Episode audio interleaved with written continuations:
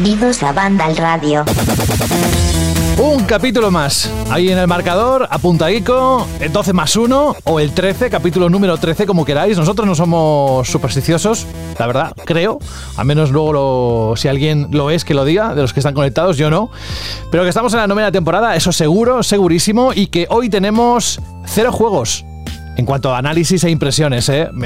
No está nada mal hacer un pequeño descanso, una especie de oasis en esta marabunta de análisis y lanzamientos que hemos tenido y que tendremos en los próximos días, cada vez menos, ya sabéis cómo funciona esto, pero hoy, sin embargo, vamos a poder tener un bloque de noticias que nos va a dar pie a debates, a comentarios, preguntas que habitualmente igual no tenemos en, en Banda Radio. Bueno, sed bienvenidos y bienvenidas. Mi nombre es José de la Fuente, ya me conocéis si es que habitualmente estáis escuchando el programa. Si no, pues os habéis perdido un montón de cosas, no pasa nada, está todo subido. Y si os gusta más Spotify, pues desde hace ya unos meses estamos allí. Lo digo porque parece ser que muchos de vosotros estáis eligiendo esa plataforma para escucharnos cada semana, cada vez más y más. ¿eh? Estamos con la, como el emoji este de la boca y las manos a los lados, pues igual.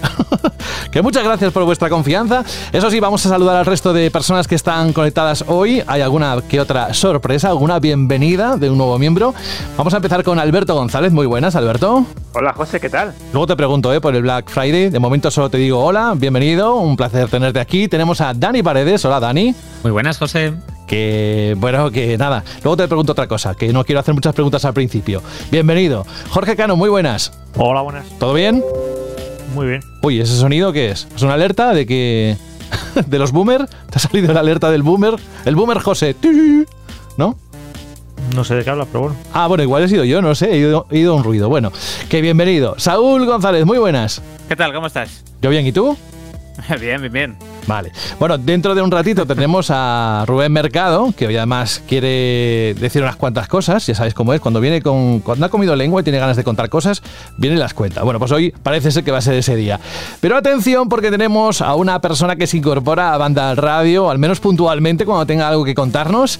Y ese es Xavi Mogrovejo. Muy buenas, Xavi, bienvenido. Muy buenas, ¿qué tal? ¿Cómo estás? Pues bien, nervioso por la primera vez. Nada, eso ya verás que en cuanto te des cuenta estás ahí soltando un montón de cosas porque piensas que estás pues en una reunión de amigos, que es lo que pretendemos desde un principio que esto sea. Xavi, mira, te lanzo a ti la primera pregunta. ¿Has caído en alguna cosa del Black Friday o has visto algo en torno a videojuegos, alguna oferta o algo que te haya llamado la atención? Aunque no lo hayas comprado, ¿eh? Pues no, por ahora no, pero estoy muy tentado de pillarme una Series S para ver qué tal va la pequeña de Microsoft y compararla con la X, que le cayeron muchos palos en el momento de lanzamiento y bueno, quiero ver qué tal. Pues antes de seguir preguntando al resto del equipo esto mismo, oye, eh, a ti, para sacarnos una especie de perfil de jugón que tienes, ¿qué, qué es lo que te va? ¿Qué tipo de género de videojuegos? ¿Cuál es tu plataforma favorita? Algo lo básico, ya sabes, para, para saber de ti un poco más. Bueno, pues yo soy mucho de, yo soy mucho de shooters, soy mucho de multijugador, sobre todo juegos competitivos y demás, y plataformas, si, tuviera- si me tuviera que quedar con alguna, me quedo con PC. Bueno, mira, está Saúl aplaudiendo hasta con las orejas. Dice, mira, un compi la, más. La Master Race, no, no hay más. Ahí, Eh, ahí. l- Los dominaremos a todos. Ahí, ahí. Bueno, Xavi, oye, eh, iremos conociendo más de ti a lo largo del tiempo, eh, así que lo mismo que al resto, un placer enorme poder contar contigo, escucharte. Y además hoy vas a contarnos algo que tiene que ver, eh, bueno, y que Alberto tiene en el radar desde hace ya un tiempo, y muchos de nosotros. Una película que se estrena este fin de semana, luego hablaremos de ello. Ahora os hago la pregunta que le hacía Xavi al resto. Black Friday, Jorge, ¿qué has visto? ¿Qué habéis visto? ¿Alguna oferta? ¿Estáis hasta arriba, hasta el moño de ver en televisión, en radio, en prensa, Black Friday en todos los sitios? Yo, como ya bien sabrán nuestros oyentes, soy un hater del Black Friday y si puedo evitar, eh, evito comprar nada eh, precisamente en esta semana. Me ponen tan la cabeza como un bombo todo, la, todo el marketing, todas las empresas, en todos los medios de comunicación, bombardeándote con que compres, con que compres, con que compres, que a mí consiguen el efecto contrario, que no quiera comprar. Me revuelvo ante ese bombardeo mediático y precisamente se me quita la gana de comprar cualquier cosa. Si puedo, no compro nada. Eso me soy suena, yo. eso me suena. Hasta que me digan una cosa para que apetezca la contraria. No, pero hay una cosa, Saúl, que seguro que más de uno y de una se ha dado cuenta de que dentro de todo lo que rodea el mundo del gaming, evidentemente lo hemos dicho mil veces, el televisor es algo fundamental, pero hemos visto en las últimas semanas mm, ofertas muy potentes, ¿eh? sobre todo para aquella gente que quiera disfrutar de televisiones, televisores OLED, etcétera, que ha bajado mucho el precio. ¿Tú cómo has visto este año el Black Friday? Pues si te digo la verdad, quitando un par de noticias que tuve que hacer de ofertas precisamente de monitores y televisores en Vandal, no he mirado nada, porque si no necesito nada, paso de mirar nada del Black Friday. Eh, no entiendo por qué hay que comprar porque sí en el Black Friday. No voy a aprovechar para comprar. Si no te hace falta, no, no tienes por qué comprar nada. Y si he aprovechado el Black Friday otras veces para cambiar el monitor, porque me hacía falta lo que sea, pero este año es que no he mirado nada. Y sin embargo hay un montón también de ofertas en videojuegos, eh, títulos de Ubisoft que no llevan muchos meses, Alberto, están bastante rebajados. ¿Tú cómo has visto esta edición de Black Friday? Pues como siempre me sorprende mucho eh, lo rápido que se devalúan eh, tanto videojuegos como películas, como algunos productos así concretos de tecnología, porque es verdad que si necesitas renovar una tele o necesitas renovar, como comentaba Saúl, un monitor o incluso tu barra de sonido o algo que, que necesites verdaderamente pues, para completar tu hobby, para hacerlo más eh, entretenido, ¿no? Más, más grande que del siguiente nivel, pues a lo mejor mm, quizás el Black Friday pues no es el mejor momento. Sí es cierto que hay ofertas muy buenas, que he visto algunas en términos de videojuegos, de películas, de packs de series, sobre todo ahora en, formato físico en 4K, que parece que han metido un bajón muy grande, películas que costaban 30, ahora están al 7, para los coleccionistas, pues mira, eso está guay. Pero es cierto que me pasa un poco como a toda la redacción. Como estás poniendo noticias, como estás viendo banners, como tienes la publicidad por todos lados, como tienes alertas de mil millones de tiendas que te mandan el correo, pues al final acabas un poco saturado. Por eso es mejor ser consciente de qué necesitas, qué quieres buscar, te haces tu con tiempo y vas mirando y vas comparando los precios, porque algunas tiendas también es verdad que aprovechan esto del Black Friday, que ya dura como un mes aproximadamente, para subir el precio de forma artificial y que lo que tú crees que es una verdadera rebaja no lo es. Así que es mejor estar pendiente de algo en concreto, de ese televisor, ese monitor, esa consola, si la puedes conseguir, porque tanto Play 5 como Series X son bastante complicadas de, de encontrar de hoy y las va siguiendo poco a poco, porque es verdad que dejarse llevar por la vorágine del Black Friday muchas veces es contraproducente. Yo creo que al final, eh, a, base de costumbre de todos estos eh, últimos años con el Black Friday, pues al final el consumidor ya se habitúa y pues ya cada uno toma sus estrategias, ¿no? Entonces, pues eh, si te tenías que comprar una tele estas navidades, pues mm, vas siguiendo un modelo, miras el Black Friday, si ha bajado el precio, si es suficiente, o si vas a comprar cualquier otro electrodoméstico, ves si te conviene.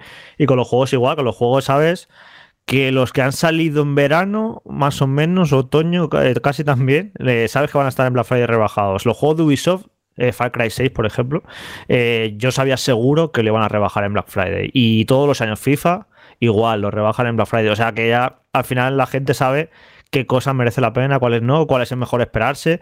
Me parece un arma mm, de, doble filo totalmente para las compañías de videojuegos el hecho de que devalúen tan rápido sus productos porque mandan un mensaje muy negativo. Mandan el mensaje de no compre los juegos de lanzamiento porque en tres meses van a estar rebajados. Ellos sabrán lo que hacen. Luego critican a Nintendo por todo lo contrario porque pasan años pasan 3, 4 años y no rebajan casi sus, el precio de sus juegos, pero casi prefiero, o sea, me parece mejor postura no devaluar tu producto que las compañías que lo devalúan tan rápido y que dices, pues es que no me va a comprar un juego de lanzamiento, por ejemplo, yo que sé, está Deadloop, que salió en agosto, ya se puede conseguir por 35 euros, por la mitad de precio, los Jadmen igual. Guardianes de la Galaxia, que está muy barato. Guardianes de la Galaxia ya está 41 euros y salió hace un mes o por ahí, y es que es exagerado, así que normal que la gente cada vez compre menos eh, juegos de lanzamiento. Esto es una trampa en la que se han metido las compañías ellas solitas. Porque, claro, eh, si la gente sabe que lo van a rebajar los precios, no, no los compran de lanzamiento y, y, entras en un ciclo que ya, del que ya no puedes salir. Así que bueno, es lo que han conseguido y ya la gente, pues ya después de tantos años y con el Black Friday ya sabe lo que, lo que tiene que hacer, a lo que tiene que esperar, a lo que sí que está bien de precio, lo que no, evitar los engaños de que lo suben de precio una semana antes y justo lo bajan en Black Friday. Yo creo que ya todos estado bastante escarmentados. Sí, lo, que iba a comentar, dos cositas rápidas. Una, que por internet si buscáis extensiones para el navegador hay 50.000 que van comparando los precios y así te evitas que una tienda te haga trampas. Y dos, que sí, es perfecto perfecto para renovar cosas si se te estropea algo, a no ser que busques una tarjeta gráfica que no hay, no va a haber ni, ni, ni la habrá en 20.000 años. Y se ve, Saúl, ya a colación, que AMD es la que prevé o que podría subir un 10% el precio de sus tarjetas en los próximos meses. Se dice que de hecho ya lo ha subido porque el que fabrica los chips de sus tarjetas, que es TSMC, eh, pues le ha metido un sobrecoste de un 5%. A Apple creo que solo un 3% porque es un mejor cliente. Y pues esto y lo que ha aumentado el coste, el coste del transporte marítimo y demás, pues AMD ha dicho que sube un 10%, que es entre, para la gama nueva, que es entre 20 y 40 dólares, a lo que hay que subir todo el precio que, que está inflado de mercado todas las gráficas, no solo las de AMD, las de Nvidia también y bueno, las de Intel no porque no se venden sueltas, pero si no también estarían con el precio inflado. Bueno, todo esto eh, son noticias que van saliendo de la página web de Vandal, así que echadle un vistazo como siempre. He dejado para lo último, al menos el último, antes de que Rubén se conecte, lo hará en algún momento, pero el último, eh, ahí callaico, sé que alguna oferta ha aprovechado, lo que pasa es que no sé si dentro del Black Friday, pre-Black Friday o cuándo la compró, pero alguien se ha subido al, al tren de la OLED, de la tecnología OLED, ¿verdad? Guiño, guiño, Dani. Eh, sí, sí, efectivamente. Pero ves, es que yo creo que esto del Black Friday se nos ha ido a todo de las manos, porque antes, bueno, antes, hace unos años, cuando empezó todo esto, se trataba de el último viernes de noviembre, un único día de ofertas especiales, descuentos o como le quieras llamar. Y últimamente es que es un mes entero, se mete hasta la farmacia del barrio y, y, además es que esto afecta especialmente negativo a los pequeños comercios. Entonces, eh, no sé, yo creo que se, se, ha, se, ha, ido de madre totalmente. Y yo efectivamente me cambié la tele, aproveché para cambiarme la tele, que la mía ya tenía cinco añitos y dije, pues voy a estar pendiente lo que decíais, ¿no? Voy a estar pendiente a ver si las OLED van bajando de precio y demás. Y fíjate que antes incluso de empezar el Black Friday, había un montón de tiendas que estaban haciendo el pre-Black Friday, que se lo inventaron también, se lo sacaron de la manga y pusieron la tele como a mil euros menos de lo que costaba y fue como, bueno, para allá que vamos, ¿no? incluso también he caído con algún jueguecito. Tampoco me he pasado, ¿eh? Tampoco me he venido tan arriba, pero me he comprado el control eh, Ultimate Edition, que lo han puesto a 12 euritos. Y bueno, eh, hay, hay, cosas interesantes, pero yo creo que esto, eh, pues como bien comentabais, se ha, se ha, ido de madre, se ha ido de madre, se ha metido todo el mundo, todas las compañías están haciendo descuentos lo, locos de juegos que acaban de salir y yo no sé, yo no sé si esto beneficia tanto a las compañías como a los consumidores, porque al final eh, no sé si estamos gastando más, estamos gastando menos, no sé si están ganando más o están ganando menos, pero al final creo que todos vamos a acabar como Jorge, que nos vamos a volver locos y vamos a dejar de comprar. Bueno, Dani, bienvenido al mundo LED, eso es lo primero. Eh, ya, ya, Estoy encantado, de aquí ya no me voy estatus, ya nos irás contando. Me ha venido un pensamiento abuelo cebolleta cuando has dicho lo de que, que claro, que ya has cambiado la tele porque ya tocaba, tenía cinco años. que, ¿sabes, no? Que en qué mundo estamos, ¿no? De extremo ya turbo capitalista, que nos parece que una tele de hace cinco años es una tele vieja, cuando la, las teles de nuestros padres, yo me crié, o sea, yo toda mi infancia, casi hasta la adolescencia, tuve la misma tele en casa. no sé cuántos años me pudo, me pudo acompañar esa tele, te puedan durar eh, más de una década una tele. Y ahora, en cambio, una tele de hace cinco años nos parece casi de, de la prehistoria. Claro, pero esto es porque la tecnología avanza a una velocidad tan bestia que es que la tele de, pues de hace dos años ya está casi obsoleta. Claro, ahora nos hemos comprado las consolas nuevas, ya que si el HDMI 2.1, el Los 120 hercios, claro, toda esta tecnología al igual la tiene ninguna tele de hace, pues eso, más de dos añitos. Entonces, pues rápidamente tienes la sensación de decir, ostras, a lo mejor me compré una tele de gama altísima en 2016, 2018, que ya eran todas 4K, HDR y demás, y sin embargo no puedes sacarle partido a las nuevas consolas plenamente. Bueno, eh, que al final con el HDMI 2.1 lo, lo, van a usar los 120, van a llegar a 120 FPS cuatro juegos. O sea, yo si es por eso, yo a nadie recomendaría cambiar de una OLED de 2018 a una de 2021 por el HDMI, HDMI 2.1, pero a, a, nadie porque no lo van a usar, a no ser que seas muy competitivo, es que lo van a usar muy pocos juegos, pero sí, es que todas las tecnologías, lo de los negros de los OLED es increíble, que yo cambié hace poco también, es alucinante el HDR y todo. Una tele si no tiene, por ejemplo, HDR, sí que, uf, ahí sí que ya es completa obligada. Xavi, ¿tú tienes eh, tele OLED? No, yo no, yo vale. soy de los antiguos todavía. yo aguanto con monitor. Es que los peceros, HDR, eso sí. Los peceros no necesitan ni OLED ni HDR, lo que necesitan son claro. 250, eh, 60 frames por segundo. Pues sí. Bueno, entonces el, el, único negro negro que has visto en los últimos días ha sido cuando te has metido en el cine a ver esta película que vamos a hablar ahora en unos segundos, ¿no? Sí, exactamente.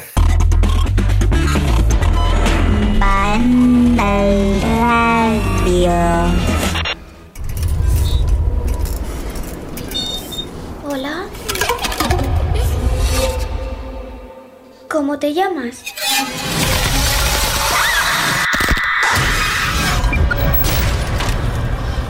Ha pasado aquí? La corporación Umbrella lleva experimentando en esta ciudad desde que éramos niños. La gente está enfermando. Hay que parar a Umbrella.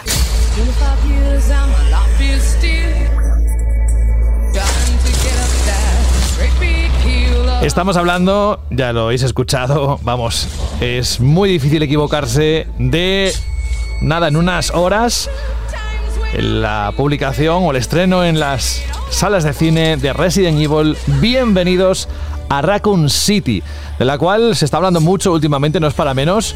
Eh, Alberto, esto mucha gente tiene la retina, eh, pues a la Mila Jovovich haciendo aquella versión. Ahora nos cuenta Xavi las diferencias, sobre todo que ha visto, porque parece ser que está más orientada esta última al terror, pero se hacía difícil ¿eh? pensar en un reboot de Resident Evil por lo que habíamos disfrutado en los últimos años. Sí, sobre todo porque estamos hablando de que todas las adaptaciones de Paul V. Anderson y Mila Jovovich han sido posiblemente las películas más taquilleras del mundo del videojuego, han recaudado más de mil millones de dólares todas juntas, se convirtieron casi en un cliché. De hecho, cada dos años llegaba una nueva secuela, cogían tres, cuatro elementos de los últimos videojuegos, que si los zombies, que si el nuevo enemigo, que si Jill Valentine tal, que si Albert Wesker de tal manera, y funcionaba muy bien. Además, eh, supieron leer, porque esto también es cierto, más allá de la fidelidad o no fidelidad a los videojuegos, que era bastante difusa y bastante escasa, sí que es verdad que supieron eh, leer muy bien las tendencias del mercado. Si había que lanzar algo en 4K, eh, perdón, en 3D, se lanzaba en 3D.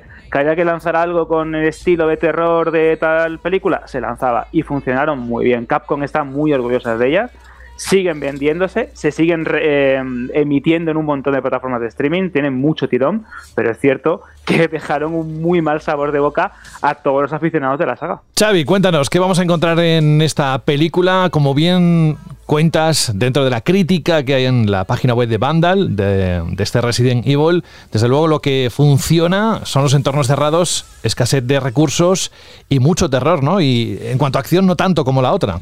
¿Qué nos cuentas? Sí, bueno, es justo lo que comenta Alberto. Las, las versiones de Mila, jo, de Mila Jovovich son, están súper alejadas de los videojuegos. Entonces, Paul Anderson lo que hizo más es eh, coger lo que es Resident Evil, hacer adaptaciones libres eh, con su visión más de blockbuster y tal. Y Johan Roberts lo que ha hecho es una serie B, que son al final es lo que son los juegos originales, que son serie B, con pocos recursos, eh, con secuencias que pues depende, depende también de la edad que tengas y de la experiencia que tengas en el género. Te pueden dar más o menos miedo, pero son de terror. La construcción es pura de terror. Em, eso es lo bueno que tiene la película, que no intenta ser una réplica de lo que fue la saga antes, ni nada por el estilo, sino que es em, un conjunto de referencias a los videojuegos, que eso puede cargar un poco a según quién, porque al final sí que es verdad que tanto guiño puede eh, cansar un poco porque parece que muchos planos estén hechos solamente para que el que juega los juegos diga, mira, un guiño o un easter egg o esto es de tal juego. Y tampoco es que tenga demasiada relevancia en la película. Pero al, final es eso. Mm, los fans eh, se quejaban con la saga original de películas que no había ninguna referencia a juegos, que era todo libre, y aquí tendrán todo lo contrario. Tendrán un montón de guiños, de referencias, y ya digo, todo enfocado más a, más a terror, con una acción justa. Hay secuencias que son muy buenas, inspiradas sobre todo en Rec, por ejemplo, eh, de Paco Plaza y Jaume Balagueró, pero por lo demás es, vamos, es, es, que es una película muy sencillita, eh, directa, no se va por las ramas, eh, habla sobre todo de, la, de, Resident Evil 1 y Resident Evil 2. Y, y, es que a mí, o sea, yo cuando salí quedé encantado. Yo le dije a Jorge cuando me tocaba ir al pase que tenía cierto miedo, iba con, iba con mucho, con mucho apuro para verla porque como fuera algo salido de lo mismo de Mila Jovovich, vamos, iba a salir espantado. Y nada, me encontré con todo lo contrario. A mí la película me encantó y como adaptación me pareció muy fiel y como yo lo entiendo es una adaptación fiel y como debería ser. Una película que nace de un videojuego, que al final es respetar esas bases. El concepto me parece muy inteligente como lo han enfocado, porque especialmente el primer Resident Evil, que lo, quienes lo jugarais allá eh, a finales de los 90, eh, recordaréis aquella intro que tenía, ¿no? Eh, con actores reales, súper cutre, y desde un inicio era un claro homenaje al terror de serie B. Entonces tiene sentido que, que hagan una nueva película y que sea serie B porque era lo que eh, era lo que proponían los primeros juegos. Así que el, punto de partida, ese enfoque, me parece muy inteligente y el hacer una película divertida, que no se tome demasiado en serio, pero que tenga una buena ambientación y que luego, pues, un montón de fanservice para los fans de la saga, porque imagino que mucha gente que, vaya al cine, pues, es conoce los videojuegos, que no, que no dejan de ser, al fin y al cabo, unos, títulos muy populares. Yo te quería preguntar, Xavi, que hay una duda que tiene mucha gente. Cuando se dijo que esta película iba a, hacer, iba a ser una mezcla del, del argumento del primer y del segundo juego, la gente dijo, joder, ¿cómo van a contar todo lo de los dos primeros juegos en una película. Es en plan, es que es demasiada, demasiada información. Pero luego realmente, si lo pensáis, eh, tanto el 1 como el 2, eh, la narrativa que tienen es escasísima. O sea, son juegos que no son demasiado largos para empezar, que son juegos de 3, 4 horas y que luego tienen secuencias narrativas contadas. Casi todo lo acabas leyendo en documentos de texto, pero no son juegos que tengan mucha trama. La trama del Resident Evil 1 y del 2 se puede resumir eh, casi en un párrafo. Así que a mí sí que no me parecía mala idea en una película condensar un poco las dos cosas. Al final, Xavi, ¿esto eh, en qué ha resultado? ¿Cómo ha quedado lo de querer meter los dos juegos en una peli? Pues la verdad es que ni te, ni te das cuenta ¿eh? que están mezclando dos juegos. Es decir, como tú dices, el, primero y el segundo tienen argumentos muy sencillos, como muchísimos videojuegos, pero es que realmente es lo que tú dices, Resident Evil eh, Resident Evil 2, si te paras a pensar, es simplemente León huyendo de una comisaría y luego empieza a tener pues, una serie de mm, altercados, problemas que lo llevan a otros sitios, laboratorios, etc.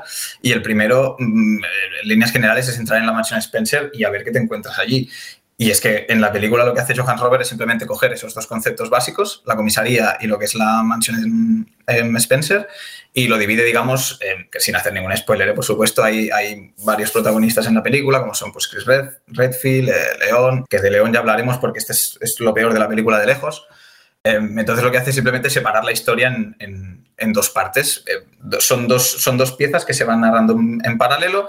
Un equipo está pues, en la mansión Spencer y el otro pues, está, digamos, por Raccoon City em, intentando sobrevivir y demás. Y los personajes poco a poco pues, van cruzando sus caminos y, la, historia va avanzando y va, encontrando también nuevos caminos que ya, ya veréis que él mismo también añade un poco para que tenga lógica y sentido, pero funciona de maravilla, o sea, en ningún momento te enteras o, te paras a pensar, ostras, pues esto no tiene lógica porque no encaja con... No, no, todo encaja perfecto y, los personajes se desarrollan pues bien, porque al final también son personajes ultra sencillos, con unas características muy simples, y los actores, aparte de, ya digo, de, de León, pues cada uno está bien en su lugar, obviamente con sus, con sus libertades, pero en la historia, vamos, yo no tengo ninguna queja en la historia, sinceramente. Yo te quería preguntar, ahí porque eh, cuando vi los primeros trailers, las imágenes promocionales, eh, me recordó muchísimo al peculiar anuncio que rodó George Romero sobre Resident Evil 2, que lo podéis buscar en YouTube, que es alucinante, me parece una verdadera genialidad, un comercial que se hizo para promocionar el juego, y es que me gustó muchísimo el cómo entendía eh, la estética y el alma de la serie B de Resident Evil, la adaptaba a los nuevos tiempos y al mismo tiempo, pues como veía que tenía como personalidad. ¿Cómo has visto esa traslación artística, ¿no? De, de zombies, de criaturas de Umbrella, de la propia mansión, de guiños a los juegos a nivel visual en la, en la peli? Ah, bueno, entiendo si te refieres a que si los, monstruos y demás que aparecen son fieles a, claro, los videojuegos. Y las, localizaciones, el vestuario incluso de, algunos personajes o, villanos. Eso sí, eso es un festival. Tema de ubicaciones, vestuario de personajes. Eh, eso es un festival de, ya digo, como antes, de referencias y, eso yo creo que va a encantar a los fans porque es que prácticamente eh, son calcos. La comisaría es que parece que, yo creo que lo dije en el texto, además es que en cualquier momento parece que te vayan a, dar un mando decir, bueno, empieza a jugar tú porque, porque sales. Y cuando vas mm, por Raccoon City, lo que se muestra por la mansión, etcétera, es lo mismo. Eh, además, es que está, hasta hay frases que repiten los personajes que son de los juegos. Em, el tema de monstruos, sí que es verdad que se ha criticado, bueno, se ha criticado, se ha hablado mucho sobre el CGI pésimo de ah, algunas criaturas o, maquillaje de zombies y demás. A ver, el, zombie es un concepto muy general, entonces no, es, no, no se parecen demasiado a los videojuegos. Son más estilo de Walking Dead, los he visto yo, un poco más agresivos, quizá más tratados de cerca, pero no, no siguen mucho los pasos de, de, los juegos, porque al final es un concepto muy general y es simplemente maquillar a, a un actor así como lo haría Romero y, ya está. En el tema de monstruos sí que alguno puede tener alguna queja, sobre todo, por ejemplo, con los leakers, eh, por el tema, ya digo, repito, del, CGI. Pero es que al final es lo que comentaba con Jorge, es que no, no deja de ser una serie B, con lo cual no puede tener tampoco, no, es que tenga tampoco un presupuesto altísimo. Y precisamente lo que busca Roberts es ese efecto de lo que verías en una Midnight Stream o lo que verías en, en, una sesión golf de, cine de terror más cutre. Resident Evil no empezó tampoco con unos gráficos eh, impresionantes y el terror se basaba en otras cosas, más en el impacto de imágenes o en la construcción de atmósfera o cómo se generaba esa tensión hasta calar en el espectador. El problema es que muchos de esos fans que empezaron con, con la saga y demás eh, ya son bastante adultos, entonces ya pues depende, de, ya digo, depende, es lo que decía, depende de qué edad, depende de qué experiencia tengas con el género, pues hay productos, lógicamente, que no te van a dar un impacto como te dieron en su momento, es inevitable. Xavi, ¿la película está más enfocada hacia la acción o más enfocada hacia el terror? Yo creo que más al terror, porque acción no es que haya demasiada. Es decir, hay, escenas de acción, hay, hay, tiroteos, hay explosiones, tal, eh, pero no al nivel de, las películas de Jovovich, ni mucho menos. Es decir, no, no son uno, como si fueran productos salidos de Michael Bay, ni nada por el estilo. Eh, por ejemplo, también es una película de terror y tiene escenas de tiroteos y de acción. Igual más Rec 2 sí, eh, pero la primera tampoco es que tenga demasiado, aunque tiene algunas cosas. Esta lo mismo. Son fases, sobre todo, como si fuera, digamos, un, un pasillo del terror. Eh, te llevan por zonas con diferentes personajes, te plantean una serie de, situaciones con, bueno, bichos, monstruos y demás. Y en algunas ocasiones sí que se sacan pues las MP5, las pistolas o lo que haya de turno para que los personajes se defiendan. Y por supuesto hay algo que respeta muchísimo a la película, que es el tema eh, que pasa también en los videojuegos. Se empieza con mucha calma, se empieza con unos recursos más bien escasos eh, y luego en, hay una fase final que sí que es algo más espectacular con, bueno, con más armas y más cositas, que eso ocurre en cualquier Resident Evil. Vamos, que por lo que dices, además estuviste tú, si no me equivoco, en la última edición del Festival de Sitges. Esta película podría haber ido ahí perfectamente, ¿no? Sí, sí, sí, directo. Vamos, esta película se llega a estrenar allí y yo creo que el público queda encantado, tanto el que es seguidor de juegos como el que no, porque además es que es para público de Sitges, es para público que pierde la cabeza con, pues, con, con, una, con, un, con un zombie que se come a alguien o con un tiro a la cabeza a X monstruo o, o así sí, vamos, esta sin duda se llega a estrenar allí y lo peta, seguro. Oye, Xavi, ya aprovechando que, que, estamos hablando de esto, de esta última edición, algo que tengamos que saber, así en 30 segundos, ¿eh? no quiero entrar ahora, ni mucho menos en el festival. Nada, solo tenéis que saber que tenéis que ir a ver Lamb, que es una película que se estrena ya mismo y de hecho es la que ganó, que es, es una pasada y os la recomiendo muchísimo. Yo la he visto Xavi Lam y menudo tostonazo de película. Yo también. No, y pienso ser, lo mismo. Vaya no tostonazo de película no puede ser. Vaya no puede ser. Yo me dormí, sí, sí, yo me dormí. Sí, sí. Uf, yo madre, me dormí. Qué cosa más aburrida.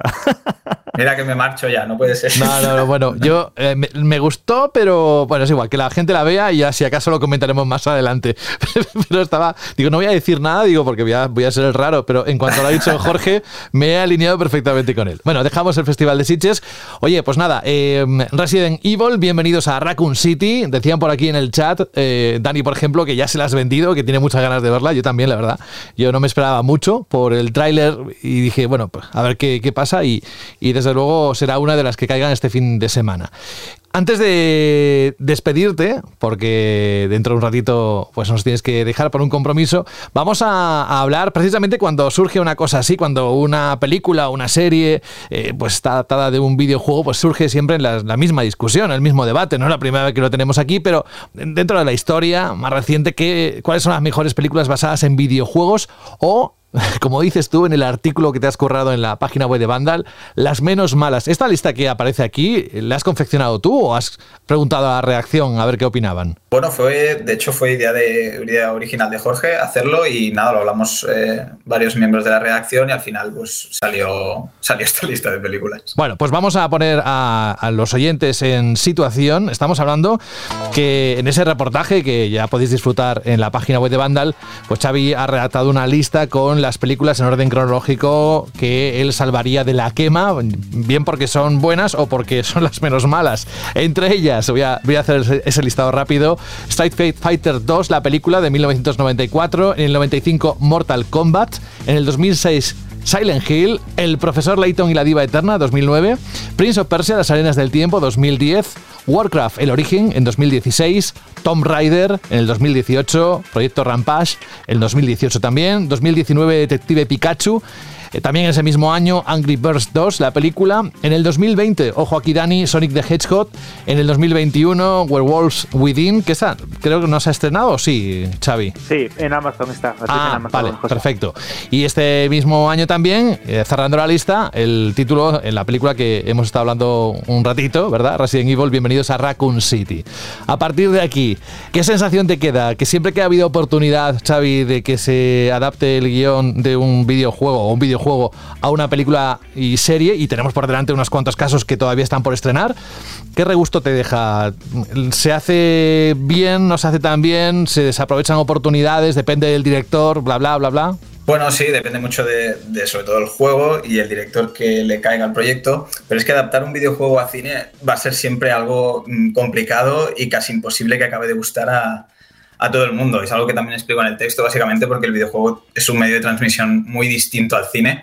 Entonces, coger las historias de algunos videojuegos que pueden ser más sencillas o más complejas, hay historias que se narran como decía Jorge, directamente a través del propio juego, con narrativa más, eh, más emergente, a través de documentos, a través de pequeñas cositas que hay que, hay que ir buscando y eso en una película no lo puedes hacer porque es, es imposible. Eh, entonces, lo que son las adaptaciones a cine siempre van a ser un poco más libres y se van a adaptar a lo que es el, el, pues el lenguaje cinematográfico. No, no, no puede ser lo mismo. Por eso mismo está Resident Evil, decía antes, no se puede juzgar con, con, los mismos ojos que decir, ostras, pero es que no me transmite, por ejemplo, el mismo terror que un juego. Es que no te lo puede transmitir porque no estás jugando tú, no, no estás siendo tú el protagonista de eso. Pues interesante. Vamos a hacer la pregunta al resto. De, este listado o fuera del listado, ¿qué películas salvaríais si las pondríais en, no sé, en el top 3 o, o salvaríais de la quema? Jorge, por ejemplo, tú. Bueno, yo solo salvaría una, que es eh, la película de Mortal Kombat del año 95, que vista en su contexto, siendo adolescente en los 90, pues yo me lo pasé pipa en el cine, claro, era un chaval y esta macarrada con la música ahí bacalao esta y con los combates y una película divertidísima. Y yo claro tengo ese gran recuerdo de niño de ver esta película en el cine y pasármelo pipa. Entonces por eso sí la considero buena porque creo que en su momento cumplió su función perfectamente es una película que encantó a los niños y a los adolescentes de la época entonces funcionó como un tiro pero luego todo lo que ha venido después yo sinceramente es que no soy capaz de salvar nada es que no me parece ni una no me parece ni, ni pasable. O sea, es que me parecen todas entre malas y malísimas. y lo siento, pero es que no, no, me parece que el nivel es bajísimo. Así que es eso. Yo solo salgo de la quema a, a la película, a la primera película de Mortal Kombat. ¿Y el resto qué opináis? Uf, yo estoy un poco por la línea de Jorge, quizás eh, la de Street Fighter del 94, la de animación, como pecado quiero decir que a mí cualquier película en la que esté Van yo soy fan 100.000%, pero, pero la película de Street Fighter, la, la de animación real, es, es, es, malísima. Y en general, el nivel con, con el cine la, o las adaptaciones de los videojuegos al cine es muy, muy, muy, muy malo. De, incluso de sagas que se pueden sacar tanto como Warcraft, la película es un sin más, pero si la valoras del todo, eh, es un 5 pelado. No, vamos, no, no creo que salve mucho, la verdad. Pues yo de estar de acuerdo también con Jorge, la verdad. La peli de Mortal Kombat me pilló de chaval y la verdad es que me impresionó muchísimo, me lo pasé pipa con ella. El temazo de la película aún hoy en día lo escucho y me encanta y me flipa lo, lo chulo que es. Y de las modernas, creo que la verdad es que salvaría así rascando eh, la de Sonic, porque sobre todo porque tomaron la decisión que tomaron, porque si llegan a hacerlo con el diseño original estaría eh, el último de la lista, pero con el nuevo diseño, con Jim Carrey, que es un actor al que le tengo mucho cariño, eh, pues la verdad es que me lo pasé bien con la película y, y bueno, y lo que se nos viene en breve tiene muy buena pinta, aunque en realidad para mí la mejor película que en realidad no es de un videojuego, pero que bebe mucho del mundo de los videojuegos y que tengo en un pedestal, es Scott Pilgrim vs. The Wall. Yo venía a decir un poco lo mismo, porque estamos hablando que sí que es verdad que hay películas o adaptaciones que se toman muy bien o que adaptan muy bien, y nunca mejor dicho, la estética de los videojuegos. Tenemos el caso de Silent Hill, de Tomb Raider en el, en el reinicio o remake, ¿no? Con Alicia Vikander, que se basaba en, en, a su vez también, ¿no? El reinicio y el remake de los juegos. Eh, Warcraft eh, tiene posiblemente uno de los diseños artísticos y unos valores de producción más grandes en cuanto a una adaptación de un videojuego.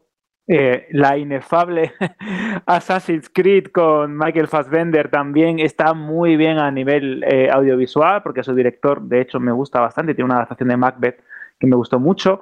Pero eh, en cuanto a películas, a calidad narrativa, en términos de actuación o, sinceramente, que lleguen incluso a entretener, es muy, es muy difícil quedarse con una. Personalmente, y fíjate lo que te voy a decir, eh, José, quizás con la secuela de Angry Birds, porque me parece una película, sí, sí, sí, cuidado, digna de Pixar, es decir, coge una premisa sencilla, los personajes de un videojuego de móviles que todos conocemos cómo funciona, y los lleva a un nuevo nivel y tiene sus momentos. Después podemos discutir si la adaptación de Silent Hill era eh, visualmente eh, idéntica y por momentos eh, mm, exacta al juego y con el mismo espíritu. Podemos hablar de eh, producciones súper gigantescas como Prince of Persia, que también estaba bastante bien a nivel audiovisual, pero calidad, calidad, lo que se dice calidad, ninguna. Vamos a ver ahora si con la adaptación de The Last of Us para, HBO esto cambia y se cambia y se rompe esa maldición ¿no? del género cinematográfico en los videojuegos que siempre están como eh, a la gresca y a ver también con lo que nos queda en este futuro, con la próxima adaptación de Metal Gear Solid si, si llega a, buen puerto y bueno, hay un montón de proyectos que están ahí y que espero o por lo menos depositamos nuestras esperanzas de cara a que sean más, más buenas que todas las que se han estrenado hasta la fecha. Ya ves, Xavi, los gustos son como los culos, que siempre lo decimos, ¿no? Cada uno tiene el suyo y cada uno puede opinar lo que quiera, lo que le divierte, lo que no, pero bueno, está, es muy interesante de repasar. Yo, hemos dicho la lista así rápida, pero desde luego el estupendo el reportaje con detalles que puede interesar muchísimo a la gente que le encanta el séptimo arte y además los videojuegos. Pues creo que lo dejamos aquí, tenemos más temas para debatir, noticias que han ocurrido en los últimos días en el mundo de videojuegos, algunas más lúdicas que otras. Pero te tenemos que decir adiós. Ha sido un placer enorme, de verdad te lo digo. Me ha encantado escucharte y como sé que no va a ser la última vez porque vas a estar aquí en esta novena temporada de vez en cuando, pues gracias Xavi Mogrovejo. Un abrazo de parte del equipo de Banda Radio y nada, las puertas las tienes abiertas cuando quieras. Pues muchísimas gracias chicos. Es un placer. Cuídate mucho. Nosotros seguimos con el bloque de noticias que hoy compondrá básicamente lo que es el programa. Eh, luego ya está la Chirly pregunta y demás, como siempre. Pero vamos a otro tema, cambiamos totalmente de registro porque la verdad es que corren tiempos turbulentos para Activision Blizzard. Y aquí ya estáis ya ubicados. Es una compañía que lleva envuelta en multitud de polémicas por acoso laboral, denuncias y graves acusaciones desde hace unos meses, como sabéis. Algo que ha llegado a un punto en el que los máximos responsables de Nintendo of America, Microsoft y PlayStation no han dudado en expresar su rechazo y repulsa hacia todas las informaciones relacionadas con la empresa que están saliendo a la luz. Por si no fuese suficiente, Call of Duty Vanguard, la última edición, la de hace unas semanas, la nueva entrega de esta exitosa saga de juegos de acción en primera persona, ha funcionado por debajo de las expectativas. Y de hecho, en España se ha convertido en el peor lanzamiento de la serie en los últimos 10 años, casi nada. Por supuesto, tampoco podemos olvidarnos de las duras críticas que se están realizando contra Bobby Kotick, que es el presidente de Activision Blizzard, a quien se le acusa de ser consciente de todos los casos de abusos de la empresa e incluso de participar en ellos, lo que ha derivado en que más de 1.300 empleados y un grupo de accionistas hayan pedido formalmente su dimisión.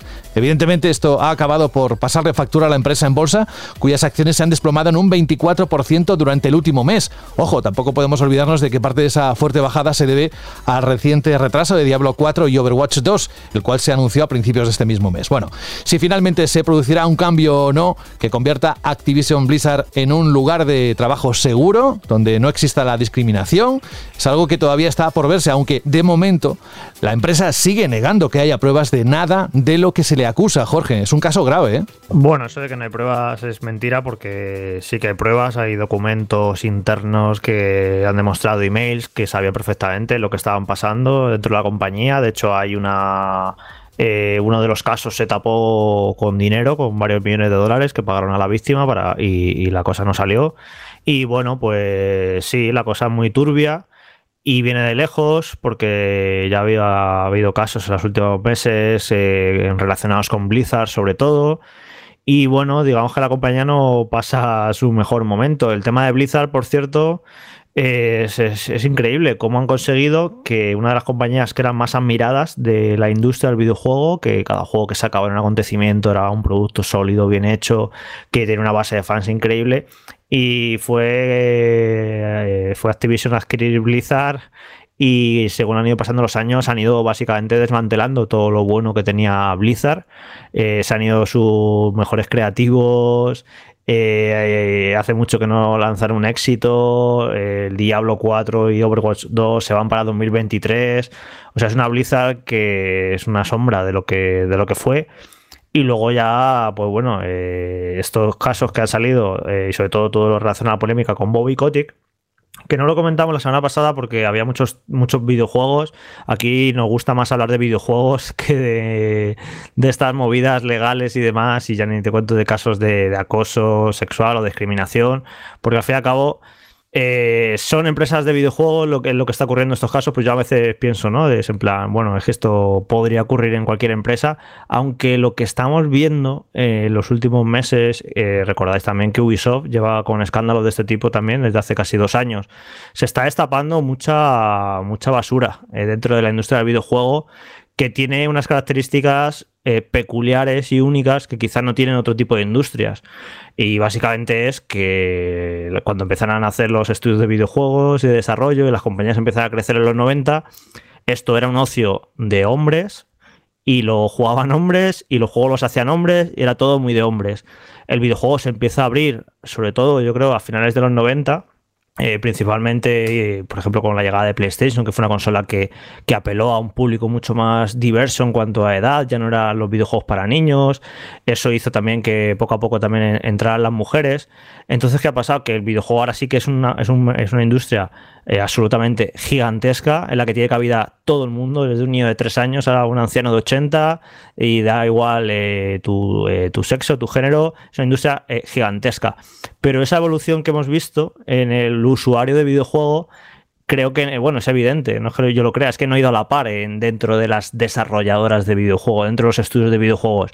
Hay muchas más mujeres, evidentemente, desarrollando videojuegos dentro de los estudios, pero no es suficiente y está muy lejos de moverse en números parecidos al de los hombres. Entonces, lo que, está, lo que se está viendo con todos estos escándalos es que los estudios y sobre todo los más veteranos, los que tenían muchos años, como puede ser una Blizzard, pues tenían unas eh, dinámicas y unos, eh, unas dinámicas bastante tóxicas, bastante machirulas, en el que, bueno, pues el que hubiera mujeres por ahí era una rareza y el que más, el que menos, pues hay muchos casos. Hay casos de acoso, hay casos de abusos.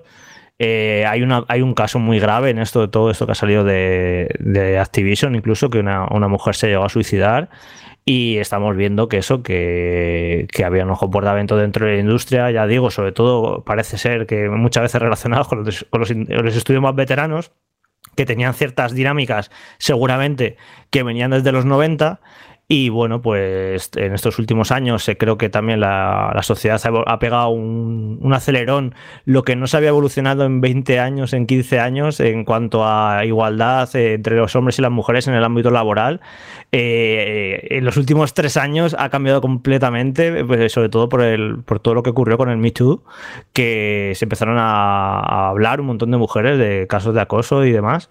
en cualquier tipo de industria, en cualquier tipo de trabajo, se empezó a hablar de esto y ya no es en plan, no, hay cosas que se veían normales hace unos años, eh, que un jefe se líe con una, con una empleada, ahora no es algo que se tolere, ahora lo vemos como algo malo y era algo que ocurría hasta hace dos días, pero ha cambiado muchísimo ahora mismo todo y bueno, pues por eso yo creo que también se están levantando las, las alfombras y está saliendo un montón de mierda. Y la mierda que está saliendo en Activision, pues es muy grave. Y lo que ha pasado con Bobby Kotick es que se, hay más que pruebas de que era consciente de todo esto y que lo ha estado tapando.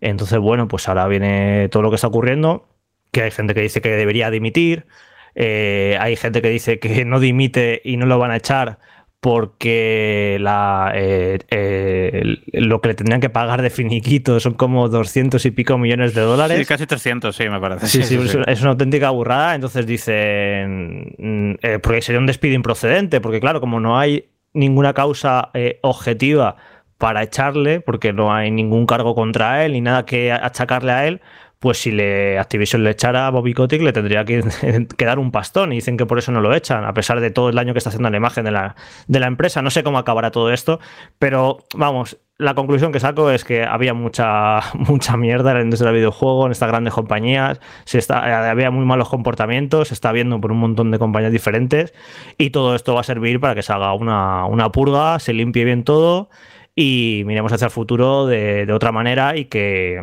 y eso, y que los estudios de videojuegos, pues que, que, las mujeres o que cualquier otra persona pues pueda trabajar a gusto y no tenga que tener miedo a presiones, a acosos ni a nada. Y que ojalá, yo esto lo he dicho ya un montón de veces aquí en el programa, que creo que, que la industria eh, fuera más diversa en cuanto a todo, a, género y a, y a, razas y a todo. Creo que nos beneficia a los jugadores porque al final la oferta y lo que vamos a disfrutar en los productos creo que también va a ser más diverso, más diferente y vamos a ver ideas distintas y creo que le va a venir bien a la industria que cada vez haya más mujeres trabajando en ella. Pero claro, eh, todo esto que haya salido puede alguien decir, joder, pues es que vaya imagen de la industria del videojuego, ¿no? Eh, ¿Cómo te, va, eh, te van a entrar ganas de trabajar?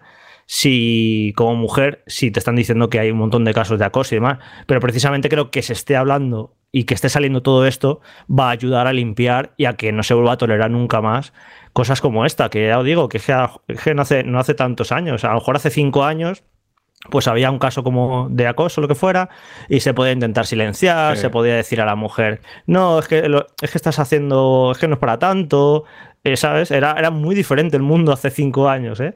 Y ahora mismo no se tolera ni media. O sea, ahora mismo eh, en cualquier empresa eh, medianamente seria, si una mujer o cualquier otra persona eh, va a recursos humanos y dice, mira, está ocurriendo esto, este comportamiento es inapropiado, me está ocurriendo esto, vamos, no toleran ni media ahora mismo porque la sensibilidad ha cambiado mucho respecto a estos asuntos. Y hace, pues, ya te digo, de cinco años, ni cuatro años, es que han cambiado muchísimo las cosas. Así que yo creo que vamos que todo esto va a ayudar a que la industria del videojuego sea mucho mejor de, de aquí a, al futuro. Y pero Jorge, no te olvides luego de que luego los estudios, dos golpecitos en el pecho, te sacamos este personaje súper inclusivo y aquí no ha pasado nada, como ha pasado Blizzard dando la matraca con Overwatch, que, que sí, mucho, muchos personajes inclusivos, pero luego la que tenían liada. Y en sí, general... esto, es la, esto es la hipocresía del capitalismo. Sí que se apropian de todo para vender su producto.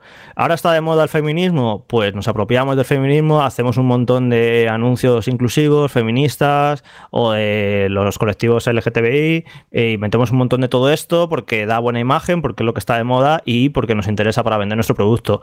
Cuando eh, como has dicho, eh, Blizzard, que tanto sacó pecho de que en Overwatch metía un montón de personajes femeninos, personajes bisexuales y todo lo que fuera, pues resulta que de puertas para adentro estaban siendo eh, lo peor de lo peor y todo era marketing, básicamente para vender mejor su producto. Y pues eso, sí, al final es lo que ocurre con, con, todo, con todas las empresas que, que, se apropian de buenas causas. Ahora, por ejemplo, estamos con lo del cambio climático, ¿vale?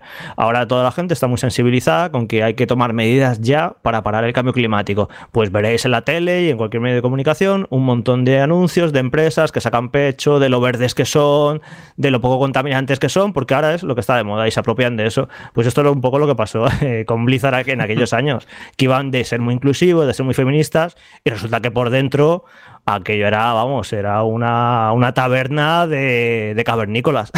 y, se, Sí. y- y se está viendo ahora. A mí me, me da mucha pena, Jorge, porque uf, yo casi todos los juegos o buena parte de los juegos que han marcado mi vida son de Blizzard. Diablo, Warcraft o World of Warcraft.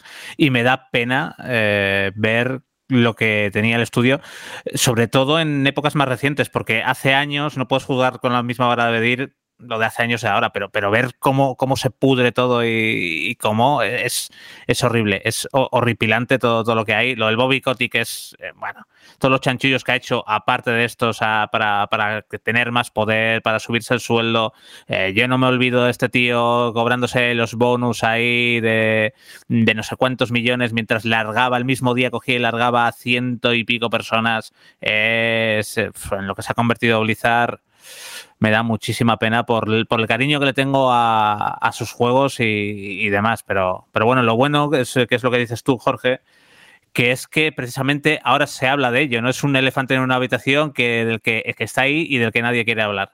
Hace años, si hubiera un caso de estos, cogería, se taparía o pasaría de puntillas por, por la actualidad, porque ha pasado en otros estudios, porque esto hablamos ahora de Blizzard, pero también ha pasado con Riot Games, con Ubisoft y ha pasado un poco de, de puntillas, pero yo creo que sí, por sacar algo bueno de esto, yo creo que a partir de, toda esta cascada de polémicas y casos que está viendo con Activision Blizzard, yo creo que ahora sí que cada vez que salga un caso de estos va a, ser un boom mediático y, y va a tener consecuencias y va a hacer evolucionar hacia bien la industria del videojuego. Saúl, yo creo que has dado en el clavo ahí, ¿eh? porque en realidad es lo que decís. Esto es una cosa que lleva pasando toda la vida, por desgracia, eh, pero en todos los gremios, ya no solo en el de videojuegos, en el de la música, en el del cine y en cualquier empresa. La verdad es que desgraciadamente tenemos muy normalizados estos tipos de comportamientos, pero la buena noticia es esa, que últimamente por fin están habiendo consecuencias, porque mm, siempre ha pasado esto y siempre alguien ha tenido la valentía para alzar la voz y quizá conseguir alguna cosa,